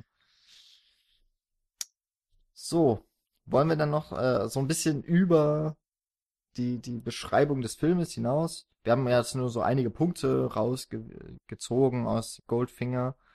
Aber es ist ein, ein sehr formelhafter Film und kommt damit irgendwie auch eben in das, was heutzutage so richtig erst en vogue ist, nämlich das Franchising eben auch im Filmbereich kommt ja eigentlich so aus dem Wirtschaft, also erstmal als ich Franchising nochmal, wo ich mir Sachen anlesen wollte, kam ich immer auf McDonalds oder so. Ja. Ne? Also was ja erstmal eigentlich so ein We Wirtschaftsding, Marketing und so weiter, daher kommt es ja. Ähm, aber James Bond ist zumindest für den Spielfilm so auch dann Prototyp für das Franchising, für die Serialität äh, von Filmen. Also es ist ja eine Filmserie mit jetzt, glaube ich, 24 Filmen. Oder war jetzt der war jetzt Spectre der 25. Halbwissen können wir auch so stehen lassen. Ja, ich weiß es nicht. Nee, weil da steht keine Zahl jeweils dabei. Schade, ne? Ähm, egal. Jedenfalls so Serien im, im Filmbereich gab es ja auch früher schon. Das würde ich nur mal so ganz kurz äh, abhandeln wollen. Also es gab viele Detektivreihen, es gab so Abenteuer-Filmreihen. Äh, die Detektivsachen waren allerdings doch deutlich beliebter, ne? So der Fall, der dann in 20, 15 Minuten als Vorfilm abgehandelt werden Mhm. konnte. Das war etwas, was auch sehr beliebt war, jahrelang. Ich glaube auch noch bis in die 50er, 60er rein. Und im Grunde hat man da jetzt mit James Bond eigentlich kein Neuland betreten. Man hat aber natürlich dann mit dieser, mit dieser Romanfigur hat man eigentlich das genommen, was man heute auch beim Franchising macht. Und heute Mhm. wird's ja eigentlich von vielen Leuten so, die dem Mainstream-Kino ein bisschen mit Abstand gegenüberstehen, muss ich mich ja erst gar nicht ausschließen, ne, aus dieser, aus dieser Gruppe. Da wird ja gesagt, sie machen immer wieder das Gleiche und so weiter. Und James Bond ist da auch so Prototyp für. Man nimmt halt einen bekannten Roman oder eine bekannte Romanreihe, ist ja noch besser, also Pre-Sold Property quasi, nennt man das dann. Also man hat schon eine gewisse Zuschauerschaft, einfach dadurch, dass man Fans der Buchreihe anspricht. Und das hat ja offensichtlich bei James Bond sehr gut funktioniert. Man musste aber auch da, da die Reihe, da die auch die Bücher eigentlich so ihre Mission einfach beschreiben, wie die Filme eben auch, hat man etwas, was auch in keinem engeren Zusammenhang stehen muss. Also die James Bond Filme stehen ja eigentlich für sich. Das hat sich jetzt mit Spectre spätestens dann verändert. Ich eigentlich schon mit Quantum Trost, weil der ja, glaube ich, auch ziemlich genau an Casino Royale ähm, sich, sich anlehnt. Was man nur merkt bei den neuen Daniel Blöd, wenn man den dann alleine guckt. So. Ja, ähm, Spectre macht allerdings im Nachhinein die alle Craig-Filme eigentlich ziemlich schlecht. Hm. Also ist, äh, man kann auch Wagnisse eingehen mit so einem Franchise und das eigentlich auch ein bisschen an die Wand fahren, wird jetzt mit Bond so schnell allerdings wohl nicht passieren. Ähm, und eine von den, von so den Wurzeln von Bond durfte ich dieses Jahr im Kino sehen. Äh, ist ein Film, es sind eigentlich zwei Filme von Fritz Lang, äh, von Die Spinnen heißen die. Ähm, ist also auch eigentlich ganz ähnlich wie Spectre. So ich warte noch auf einen schlechten Wortwitz von Paul, aber mach einfach mal weiter. Der Jan spinnt. Jetzt. Ähm, da geht's auch, äh, ist auch so eine Abenteuerreihe. Da gibt's eben den einen Helden, der in den zwei Filmen, die es da gab, es waren, glaube ich, drei oder vier geplant, kam dann aber nicht mehr dazu. Unter anderem, glaube ich, weil da so Filme wie M und Metropolis und sowas dazwischen kamen. Also frühe Filme von Fritz Lang, die, glaube ich, auch nicht digitalisiert sind. Also war tatsächlich ganz gut, dass ich die mal gucken konnte, so im Kino. Ähm, in, in bescheidener Qualität. Aber da ging es eben auch so darum, ne, es ist der Held, der geht auf die Abenteuer, an exotische Orte reist er, er muss, äh, er ist letztlich eben auch der Held, der alles so in die, wieder ins Lot bringt, aber es gibt eben auch diese Verbrecher, äh, die eben dort die Spinnen heißt, und das Spectre-Logo, wer das Spectre-Plakat kennt, ist ja ganz ähnlich wie eine Spinne. Ähm, ja, ist eigentlich so von den Grundzügen auch das Gleiche eben, das ist ein bisschen mehr auf den Abenteueraspekt und weniger auf Action und eben erst recht nicht auf Spiona Spionage. Ist aber, glaube ich, auch, spielt, glaube ich, in England, ist zwar Deutschland produziert, aber es ist, glaube ich, ein britischer Held, der von London aus dann reist. Also tatsächlich gar nicht so weit weg von James Bond. Weiß jetzt nicht, ob ihr zu den Ursprüngen oder zum, zum Franchising, zu Filmserien generell noch was sagen möchtet. Also ich finde es ja nochmal spannend, dass James Bond ja, wie gesagt, nicht nur als Film da, als Filmreihe dann populär wurde, sondern es dann, ähm, wenn wir gerade von Franchising sprachen, dass es eben die Bücher gab, auf die dann aufgebaut wurde und jetzt aktuell oder seit den 90ern dann ja auch ganz klar in der Videospielbranche sehr stark vermarktet wurde. Also ähm, ganz vorne steht dann GoldenEye äh, von James Bond, was so mit das populärste oder mit einer der populärsten Videospiel, äh, Filmadaptionen für Videospiele waren, was auch sehr populär war. Es gibt tatsächlich auch ein Goldfinger-Videospiel, habe ich gerade mal recherchiert, von 1986. Das ist ein Text-Adventure, wo man dann ähm, einfach äh, so James, also das Abenteuer nachempfinden kann. Ähm, aber James Bond bietet sich da eben auch an, als Videospiel adaptiert zu werden, weil es letztendlich die Plots relativ einfach zu konstruieren sind, mit so einer ganz klaren Missions, äh, Missionsaufgabe, dass du so deine Quests hast und du dann quasi ähm, mit diesen Gadgets, die sich dann ja auch unglaublich eignen in Videospielformen dann einfach einzubringen, wo du dann in Videospielen dann eigene Gadgets dann noch hinzufügen kannst, was dann ähm, in GoldenEye, nee, From Russia with Love gab es auch ein Videospiel, Mhm. da wurde das ganz, äh, ganz gut gemacht. Da hatte man dann noch so einen ferngesteuerten Hubschrauber, den man dann rumfliegen kann. Äh, konnte man sich damals in unserer Ausstellung in Frankfurt äh, Film und Games ein Wechselspiel anschauen. Äh, da gab es eine Gegenüberstellung von Film und Spiel, wo man dann quasi die, das Spiel er den Film nachgespielt hat und dann eben das Ganze nochmal videospieltechnisch angereichert hat. Die Verfolgungsjagden bieten sich in Videospielen immer an. Also James Bond hat ja als, als Struktur sehr viele Elemente, die es dann einfach ähm, möglich machen, das in möglichst viele verschiedene Arten und Weisen einfach wieder aufzuarbeiten und neu zu verwenden. Gerade jetzt bei Videospielen. Eigentlich wundert es mich, dass es nicht mehr populäre Videospiele gab. Also Golden Eye und From Russia with Love sind jetzt so die einzigen populären, die mir gerade einfallen, die ja dann aber trotzdem hm. sehr. Hm. Mit Daniel Craig, glaube ich, hat's vielleicht auch, weil man die Figur anders mhm. interpretiert. Mhm. Also man versucht ja mit Daniel Craig auch eine stärkere Persönlichkeit nochmal ja. so aus Bond zu machen, mit eben Charakterzügen, mit Emotionen ja auch. Ein, ein gebrochener Charakter, das verkauft sich vielleicht in einem Videospiel nicht so gut. Aber was natürlich auch noch bei Videospielen immer gut funktioniert, sind äh, die, die exotischen Schauplätze. Ja. Und möglichst viele verschiedene. Und tatsächlich hat ja damals From Russia with Love das Videospiel, das dann, ich weiß gar nicht, wann das rauskam. Ähm, Moment. 2005 kam das raus. Äh, hat dann tatsächlich Sean Connery auch synchronisiert. Die, hm. äh, das, also es war quasi der Sean Connery ja wieder, der Sean Connery James Bond, der dann auch mit Jetpack und so rumpflegt. Das ist ja der zweite Film gewesen, zweite James Bond-Film. Mhm. Und da hat sich dann Sean Connery 40 Jahre später nochmal die, Ehre, äh, die Ehre gegeben und den synchronisiert, was ja dann auch nochmal die Bedeutung von so einem Spiel nochmal hervorhebt, dass dann quasi der Sean Connery James Bond nochmal äh, revitalisiert werden konnte und Sean Connery quasi in seiner jungen Form nochmal als James Bond tätig werden kann. Mhm. Ja, ich habe mich äh, gerade, ähm, Jan, vielleicht kannst du dich erinnern, im Zuge des Podcasts über Psycho haben wir auch äh, kurz über Hitchcock Presents gesprochen, falls mhm. du dich erinnern kannst. Äh, ja.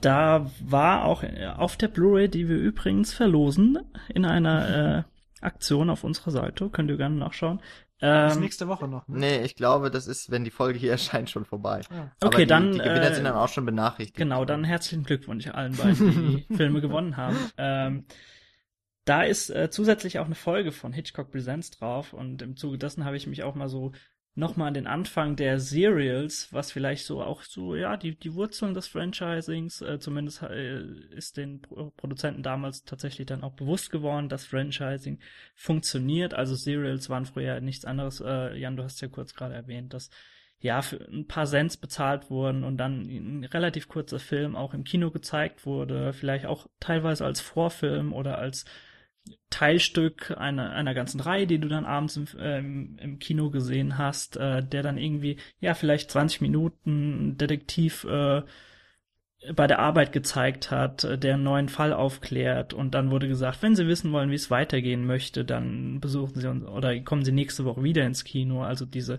Serialität dann tatsächlich aufgebaut wurde und äh, gerade was Hitchcock Presents angeht, kann ich da einiges empfehlen. Also ich habe mir da jetzt drei, vier Sendungen mal angeschaut. Das ist sehr, sehr charmant aufgezogen. Ähm, falls ihr euch mal so an die Anfänge des Serials also es gibt sicher bei weitem auch frühere Beispiele, frühere Beispiele als Hitchcock jetzt. Ähm, nur in, in dem Sinne, äh, Hitchcock, von Hitchcock sind da, glaube einige Werke auch zu finden, teilweise auf YouTube. Also falls ihr euch da ein bisschen was anschauen möchtet. Aber ist natürlich auch beeindruckend zu sehen, dass, äh, dass sie sich dann, oder die Produzenten, diese, ja, diesen, diesen Schritt getraut haben, im Grunde von diesen kurzen relativ günstigen Serials dann tatsächlich äh, so weit zu gehen, dass du quasi ein sehr, sehr großes, aufgeblähtes Format draus machst, dass du vielleicht dann jährlich äh, präsentierst und damit dann so dieses, ja, dieses Franchising auch äh, losgetreten hast teilweise damals. Also ähm, ich denke mal, dass wir gerade bei äh, James Bond, wie wir schon geklärt haben, so bei einem der frühesten Beispiele von Franchising sind. Das ist ganz interessant, so die Anfänge sich nochmal so zu vergegenwärtigen.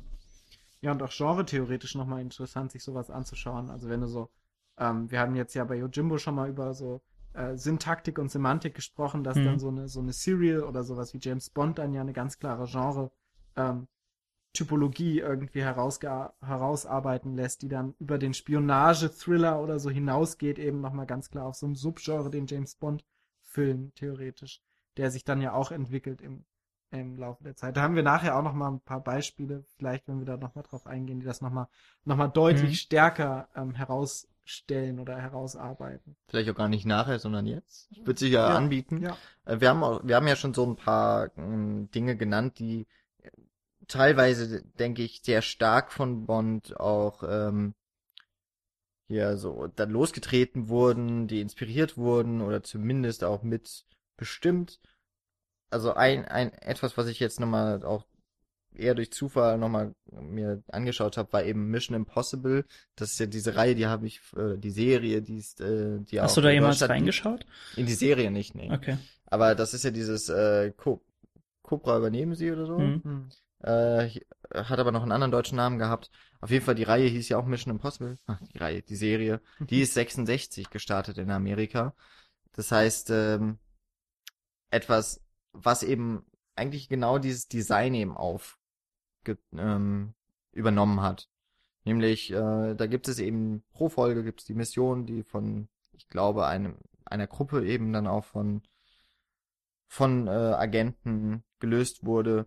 Und eben 30 Jahre dann, nachdem diese Serie an den Start ging, hat eben Tom Cruise mit Brian De Palma, also Brian De Palma hat Regie übernommen, Tom Cruise war, glaube ich, von Anfang an als Produzent federführend und ist es bis heute bei der Mission Impossible Filmreihe, hat es dann auch nochmal ins Kino gebracht und hat zumindest am Anfang war es noch deutlich mehr Thriller als jetzt beispielsweise James Bond, vielleicht eher so eine Mischung aus Spionage, Film, also was ja durchaus auch mit Thriller-Elementen arbeitet, aber vor allem eben auch Action und Abenteuer. Muss man dann ja auch nochmal die finanziellen Limitierungen schauen. Also du kannst mit den finanziellen Mitteln, die so eine Serie hat, wahrscheinlich eher so einen Thriller auf die Beine stemmen als so ein Action-Feuerwerk, was du ja bei James Bond im wahrsten Sinne des Wortes hast, mit Explosionen und den verschiedenen Orten, Amerika. Und den fünf. Koreanern, die immer wieder in jeder Sequenz vorkommen. Genau. Muss ich dir schon recht geben. Ja. Ja.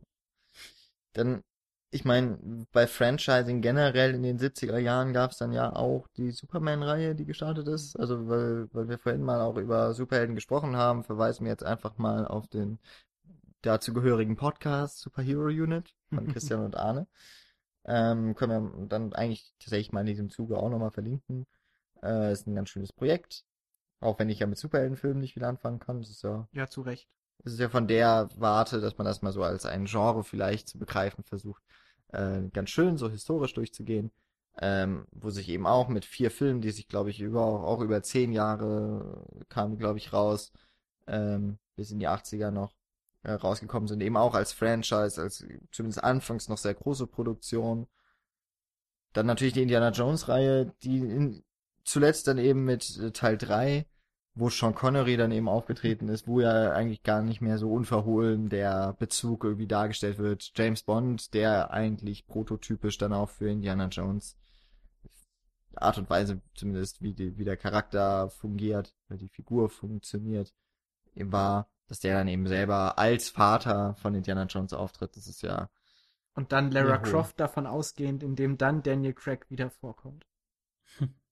Stimmt, ja. Und aus Lara Croft, äh, was ja dann auch erst Videospiel ist, sich Mhm. an Indiana Jones ähm, orientiert, daraufhin Indiana Jones Spiele wie, wie Tomb Raider sind. Und jetzt ist es eben heutzutage Uncharted, das genauso, oder auch jetzt nicht mehr, ist ja eigentlich offiziell beendet mit Nathan Drake, glaube ich. Aber ähm, diese Spiele verlassen sich genauso auf die Tropes, die es bei Bond gibt. Hm. Also, und wenn es auch nur die exotischen Schauplätze sind mit den Geheimnissen, das ist dann mehr doch dieses mythologische von Indiana Jones Und dann die episodischen Actionsequenzen Ja. dazwischen quasi. und nicht selten auch Gadgets. Ja. Ja. Ja, und letztlich ist es also natürlich allem voran die Bond-Reihe heute, die, eine große Nachwirkung natürlich aus diesen ersten? Bond-Filmen darstellt. Und eben in den letzten Jahren mal gucken, wie es jetzt mit dem nächsten Film weitergeht, der noch, weiß gar nicht, ist, ob er schon angekündigt ist für ein bestimmtes Jahr. Es wird aber, glaube ich, noch einen mit Daniel Craig geben.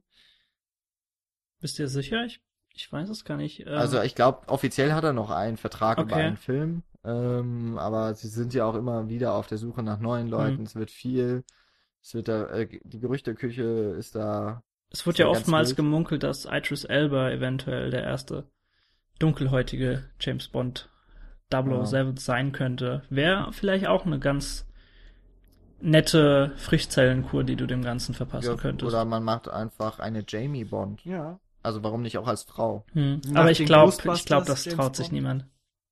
Zumindest Ja, von Produzentenseite her.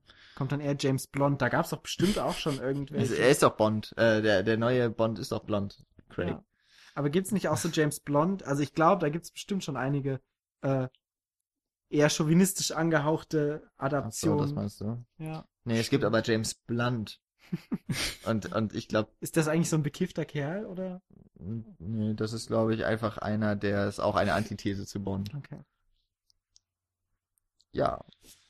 Also, ich finde halt so, warum wir jetzt auch vor allem, denke ich mal, den, also wir haben jetzt GoldenEye auch unter anderem deswegen ausgewählt, weil er als, äh, Goldfinger meinst du? Auch stimmt. GoldenEye ist der andere, das, Das ist der das Pierce, Videospiel. das ist der Pierce Brosnan Ja. Bond, der, glaube ich, M dann zur Frau gemacht hat. Ja. Was Ähm, würde Fritz Lang denn eigentlich dazu sagen? Keine Ahnung, Stadt einen Mörder. Ja. vielleicht. ähm, also, äh, dass wir jetzt Goldfinger so als ein Teil dieser 60er-Reihe eben auch ausgewählt haben, weil dieses, ja, diese Filmserie von Bond, die, ist, die hat halt ihre Nachwirkungen bis heute, Hm. ganz klar. Ähm, dass das eben eine Filmfigur so ist, die aber aus den 60er Jahren eben stammt. Das Auch- britische Kino, ähm, das ja in den 60er Jahren eher so dieses British Free Cinema, das sich vor allem mit den Arbeitern äh, in der Zeit, also in den Fabriken und sowas, äh, mit einer mit jungen Erwachsenen, die eigentlich nicht viel zu tun haben, so, also äh, sich mit mit der Realität eigentlich befasst haben, das dann so etwas eskapistisches wie Bond und da sind ja auch wieder, also ne, dieser dieser utopische Mann, Hm. Ja, gegenüber der Realität des Mannes, der auch häufig gefeuert wird und nicht mehr in der Lage ist, seine Familie zu Ja, so, ernähren und die- weiter. vielleicht auch dieser Prototyp, der dann so als Projektionsfläche dann in, genau in dem Fall dienen kann. Genau. Eben abzulenken. Das, was ja das Blockbuster-Kino eigentlich immer eher generell, wo es zumindest hintendiert, weniger um soziale Veränderungen anzustoßen, sondern eher eben dieses Ablenken, zwei Stunden lang in eine fremde Welt eintauchen oder in eine auch nicht ganz so fremde Welt. Und, An, an Orte reisen, die du normalerweise Genau, nicht besichtigen kannst. genau. Ja. Und dann am besten noch mit einem sehr patenten Reiseführer und wenn es James Bond ist, warum nicht? Wir hatten damals nur den Quellekatalog. Ja, aber da hat man sich nur die Saunaseiten angeguckt. Ja, und die Bikini. Ja. Also, aber auch das, was James Bond einem geboten hat. Ja. Ne? Allein, äh, also da muss ich gerade ja nochmal sagen, das ist mir vorhin so ein bisschen entfallen, als wir über Goldfinger gesprochen haben. Allein, dass dann diese Jill so gold angemalt wird, hat ja letztendlich überhaupt keine Bewandtnis mehr letztendlich. Das ist ja auch nur für den reinen Schauwert, dass du dann da A, den Bösewicht als Goldfinger nochmal schön visuell in Szene setzt ähm, und dann nochmal diesen nackten goldenen Frauenkörper so zeigen kannst. Ja. Also ich hatte ähm, für mich so als, als Bond-Neuling dachte ich, dass es jetzt so irgendwie so, so ein Ding, was so nochmal aufgegriffen wird oder so, dass es so sein, sein Pattern ist, nachdem er so mordet oder so. Aber letztendlich wird das ja nur einmal kurz so aufgegriffen und dann war's das auch schon. ja. Wollte ich noch, äh, es lag mir noch auf, äh, brannte mir noch auf meiner Zunge. Gut, ist sie jetzt gekühlt. Ja. Und ja, ich meine, Goldfinger ist es jetzt hier vor allem auch geworden und nicht Dr. No, weil das zeitlich einfach besser passt. weil im Jahr 61 einfach ein wichtigere Filme waren. 62, Entschuldigung. Wollen wir dann zu den Filmen kommen, die das Jahr 64 noch so unter anderem ausgemacht haben und auch da nochmal zu zeigen, dass, äh, dass wir Goldfinger da, oder dass ich Goldfinger einer großen Konkurrenz ähm, gegenüber sah? Ja, bitte. Oder wollen wir noch etwas abschließend zu Bond generell? Ich, ich glaube, wir haben wir das im, im Gesamten ganz gut jetzt umrissen. Wie gesagt, wie ich am Anfang schon mal erwähnte, wer darüber hinaus gerade vielleicht auch zu den Tropes generell nochmal was äh, erfahren möchte, dem sei äh, nahegelegt, dass er gerne auch nochmal in Folge 77 reinhören kann. Äh, vielleicht auch im Speziellen, wenn ihr euch nochmal Casino Royale zu Gemüte führen möchtet. Aber das funktioniert auch ganz gut. Wie gesagt, äh, James Bond als Prototyp, äh, wo man jetzt nicht unbedingt nochmal einen Film dafür gesehen haben muss. Äh, die Besprechung funktioniert auch so ganz gut, wenn man da mal lauschen möchte. Ja, also ich glaube, es wird auch der erstmals wieder letzte James Bond sein, den ich gesehen habe. Echt? Ja. Also hast du dich, hast du nicht nach unseren wunderbaren Worten über Skyfall und Spectre, Ja, vielleicht schaue ich mir nochmal den Craig James Bond an, aber Den so den Craig. alten James Bond brauche ich, glaube ich, erstmal nicht so. mal am Schauen, wann wir denn über Spectre, das war die Folge 128, da sprechen wir eben mit Alex Matzkeit über den vorerst letzten James Bond Film. Ähm, sei auch nochmal so ans Herz gelegt, da reden wir aber weniger eben auch vor allem mit dem, weil wir wussten, Es wird schon mal ausgiebig eigentlich über Bond als Figur, als, als Marke gesprochen. Und in Folge 150 sprechen wir über Expositionen, da sprechen wir auch einmal kurz über James Bond, nämlich über den Cold Open. Genau, den wir ja auch hier ein bisschen erwähnt hatten. Gut, dann ähm, kommen wir noch zu so ein paar Filmen. Äh, kann sich ja jeder mal so was rauspicken. Ich fange jetzt einfach mal mit dem naheliegendsten an, nämlich mit Marnie von äh, Hitchcock, weil er auch mit Sean Connery ist. Also der Mann war in diesem Jahr ziemlich, ziemlich tüchtig oder im Jahr davor. Ja. Ähm, ist ein sehr interessanter Film. Ich weiß nicht, ob ihn jetzt hier andere schon gesehen haben.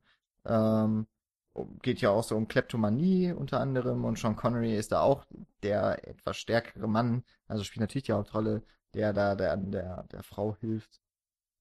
Aber äh, zum einen ist es von Hitchcock eine, also ist ein sehr guter Hitchcock-Film, aber wir haben ihn ja schon mit äh, 160 und Psycho wirklich, äh, finde ich, angemessen gewürdigt. Äh, sei aber trotzdem hier auch nochmal erwähnt, äh, wer ihn noch nicht kennt, gerne mal reinschauen. Wirklich äh, empfehlenswert gar nicht mal allzu weit fern von James Bond, gerade wenn wir so von Serialität und so sprechen und auch von Hitchcock, wenn wir gerade über Hitchcock gesprochen haben, äh, ist 1964 auch Edgar Wallace, der Hexer, rausgekommen, hm. ähm, wo ich sehr, sehr enttäuscht bin, dass wir keinen Edgar Wallace-Film in den 60er-Folgen ähm, bes besprechen werden, weil der ja auch nun mal seine Hochzeit in den 60ern hatte. Ähm, auch nochmal ganz interessant, gerade wenn es so um Genre-Theorie geht, weil Edgar Wallace dann ja auch so ein klar, so ein eigenes Genre irgendwie so heraufbeschworen äh, hat, gerade auch unter den Vorzeichen des Pulp-Films und des Pulp-Romans. Dementsprechend tatsächlich, glaube ich, gar nicht so weit weg von den James Bond-Sachen, mhm. was so Tropes und so angeht, nur halt mhm. halt nicht in dem Spionagebereich, sondern in dem Mystery-Horror-Filmbereich. Ähm, genau, dann auch ein, einer der Vorläufer des Jallos, den genau. wir ja schon mal angedeutet hatten, auch bei Folge 160, dass der Psycho auch in die Richtung schon Genau. Also funktionierte. Edgar Wallace Filme. Irgendwann müssen wir hier nochmal über einen Edgar Wallace Film sprechen. Ja, wir haben aber nat natürlich auch noch andere Filme, gegen die sich dann letztendlich Goldfinger äh, aufgrund seiner ja Bedeutsamkeit auch für die nächsten Jahrzehnte äh, durchgesetzt hat. Beispielsweise Deserto Rosso hätten wir nehmen können. Allerdings kommt da ja dann noch was. Äh, ich meine, ich habe es gerade nicht hier. Ich glaube 171, oder? Machen wir. 167 äh, müsste es sein. Ja, ja, genau, 167 natürlich. Ähm, genau, da, da haben wir beispielsweise dann auch nochmal Antonioni untergebracht. Ein ganz nettes Beispiel, was wir auch äh, in der Verlosung hatten, zum Beispiel Mary Poppins. Äh, für alle Freunde des leichteren, seichteren Gemüts. Das wäre so natürlich bisschen, auch sehr schön gewesen. So ein bisschen angesprochen in 161 mit Jojimbo hatten wir ja schon Fistful of Dollars der kam dann drei Jahre später raus, nämlich 64. Ähm, ja, haben wir eigentlich in Folge 161 schon alles zugesagt, was. Genau, also das Remake von Yojimbo als Western dann letztlich. Wir haben schon gesagt, Yojimbo ist eigentlich so der Urvater des Spät- und Italo-Westerns. For Fistful of Dollar ist es dann auch tatsächlich, wenn wir dann im Western-Genre ankommen. Dann ähm, bringe ich mal noch unseren, ja wirklich, äh, unseren Evergreen. Evergreen, genau, der 60er Evergreen. Stanley Kubrick hat natürlich auch im Jahr 1964 einen Film gemacht. Dr. Strangelove, or how, how, or how I Learned to Stop Worrying and Love the Bomb. Oder auch so, nur kurz äh, Dr. Dr. Strangelove. Genau. Ja. Den habe ich, äh, den haben wir, glaube ich, alle mal zusammen mhm. geguckt, noch in der WG, in der alten. Ähm, total Strange. Strange, auf jeden Fall. Peter Sellers in einer grandiosen Rolle. Äh, also in mehreren Rollen. ähm, ein, auch ein, ein sehr interessanter Film natürlich. Bei Kubrick überlassen wir es ja den Hörern mit, also euch. Ob wir den noch besprechen, ist für die 60er Jahre natürlich auch durchaus relevant. Ich glaube, das haben wir jetzt schon mit den vielen Erwähnungen auch schon durchaus noch äh, ja, kenntlich gemacht. Dann würde ich gerade noch mhm. den Oscar-Abräumer im Jahr 65 war das dann äh, nennen, nämlich My Fair Lady mit Audrey Hepburn und Cary Grant müsste das gewesen sein von George Cukor. Der ähm, kam also 64 raus, hat dann acht Oscars äh, bei der bei der Verleihung erhalten. George Cukor ist ja auch unter anderem durch sein Mitwirken an der Regie, wenn auch uncredited, an Wizard of Oz mhm. Und My Fair Lady ist, ja, ich habe ihn immer noch nicht gesehen, weil 150, 160 Minuten oder sowas steht mir da bevor. aber äh, glaube ich auch Musical-Nummern drin und Mhm. Bombast. Also wäre zumindest, wenn man dem der Academy dann glauben darf, wahrscheinlich der wichtigste Film aus diesem Jahr. Gut. Wir können jetzt gerade noch, damit, damit, äh, falls Quentin Tarantino zuhört, warum auch nicht, äh, Bon Tapar von Godard, was ja letztlich dann für die Produktionsfirma von Quentin Tarantino und Robert Rodriguez, oder? Zusammen. Äh, genau, der Namensgeber. war. Quentin, das ist für dich. So, Haben wir's. haben wir es. Haben Ganz wir, gut. haben wir unsere wunderschöne Notizenliste, die wir uns in weiser, kluger Vorausplanungssicht äh, soweit abgehandelt, nicht wahr? Genau. Ja, wir sind vorbereitet. Ja, wir versuchen, wir versuchen uns ein bisschen hier durchzuschlingeln. Damit ihr auch was bekommt, wenn ihr uns auf Patreon bespendet. Was? Patreon? Ja, Patreon. Was ist denn das Tolle daran? Da kann man Geld geben. Sehr gut. Und man bekommt Belohnungen wie Bedanken oder Witze oder auch ein Skype-Gespräch. Ist das nicht toll? Und wenn man ganz viel Geld hat und es aus dem Fenster rausschmeißen möchte, ihr habt 100 Dollar jeden Monat übrig und wisst nicht wohin damit. na, gibt es doch uns. Und ihr dürft eine Folge im Monat äh, bestimmen. Ist das was? Das ist was. Ein Spaß für die ganze Familie. Muss nicht die eigene sein. Okay. Wir, wir handeln das jetzt noch so kurz wie immer ab. Ähm, zum Abschluss, ihr, ich weise nochmal darauf hin, für Folge 68, äh, 168, also einem Film aus dem Jahr 1968, dürft ihr bestimmen, was wir besprechen. Ähm, also da müsst ihr nicht die 100 Dollar im Monat spenden, aber es könnte für die nächsten 500 Folgen die letzte Gelegenheit sein, mitzubestimmen, ohne Geld zu geben. Man weiß es nicht. ähm, das findet ihr auf unserer Seite cinecouch.net. Dort dürft ihr gerne Kommentare hinterlassen, wenn ihr sagt, hier Goldfinger, cooler Bond, aber ich bin viel mehr Roger Moore Fan und ihr habt keine Ahnung, weil ihr habt noch nie einen Roger Moore Bond gesehen, dann äh, gerne hinterlassen. Ähm, von unserer Seite kommt ihr dann wunderbar auf unsere Facebook-Page, auf unsere Twitter-Account und dürft uns da followen oder liken, dürft auch da kommentieren oder mit uns in irgendeiner Form in Kontakt treten. Es handelt sich ja immerhin um soziale Netzwerke. Und ähm, natürlich, äh, wer uns bei Flatter noch bespendet, wir können da leider nicht mehr rauslesen, wer das ist. Es gibt noch so ein paar letzte Mohikaner. Äh, für die sind wir auch noch dankbar für die für die Cents oder vielleicht auch mal Euros, die dann noch bei rumspringen im Monat. Ähm, wenn ihr das noch macht, bleibt dabei, sind wir immer dankbar für. Aber ansonsten, wenn ihr genannt werden möchtet, wenn ihr eine Zusatzfolge haben möchtet, wenn wir die noch produzieren sollen, dann äh, schaut auf unsere Patreon-Seite äh, patreon.com slash cinecouch und schaut mal, ob was für euch dabei ist. Ihr dürft natürlich auch gerne mit einem Dollar oder 50 Cent, ich weiß nicht, ob das geht, ähm, uns unterstützen. Dann sei, sind wir euch trotzdem dankbar. Wir sagen es noch nicht andauernd. Es kann vielleicht auch ein, von Vorteil für euch sein. Genau, vielleicht wollt ihr ja auch gar nicht in Verbindung gebracht werden mit uns. Also nicht öffentlich. Und äh, zu guter Letzt natürlich iTunes. Wir freuen uns über jegliche Bewertungen, die fünf Sterne haben. Und natürlich auch über kurze Kommentare, die sich, glaube ich, so als Kritik oder sowas da, oder Rezension nennt sich das dann auf iTunes. Da könnt ihr ganz lobende Worte, ihr dürft natürlich auch ganz kritische Worte dalassen, aber sagen wir mal ehrlich, wer will uns schon kritisieren? ne? ja. ja. Der Witz geht dann, na, war ja nicht von Paul. Nee, Also, geht dann, geht dann nicht über Patreon. nee, der geht nicht über Patreon. Der bleibt war, einfach War ja uns. auch voller, voller Ernst eigentlich. Also auf iTunes findet ihr uns auch, Cinecouch. Äh, gerne liken, äh, beziehungsweise abonnieren, hören, weiterempfehlen, auch im Real Life. Und schreibt uns, kommt, diskutiert mit uns. Das Findet ihr, dass Pussy Galore die beste Frauenfigur der 60er ist? Dann äh, schreibt das gerne auch persönlich an mich. Okay, ich würde sagen, wir haben die Zeit gut gefüllt. Jawohl. Wir haben das Jahr 64 damit auch abgehakt in der nächsten Folge. Hätte ich mich mal besser vorbereiten sollen. Kommt das Jahr 65. Kommt das Jahr 65 dran. Und da haben wir dann auch wieder mal Ein, eine, eine große Auswahl gehabt an tollen Filmen, von denen letztlich dann die Wahl Ah. fiel auf schon Faster Pussycat Kill Kill. Ja. Ja, wunderbar. Da geht's gleich weiter mit, mit tollen Frauen. Frauen. Ja, mit tollen Frauenfiguren. Und äh, Blow Up kommt tatsächlich in der 166. Der hat Also, diesmal nichts mit, naja. Naja, auch Hm. Hm. mit dem männlichen Blick und, und so weiter. Ja. Okay, also Antonioni kommt in der 66 und in der nächsten Woche dürft ihr euch dann auf ja, Exploitation freuen und nicht nur auf Explosions. Und geile Frauen.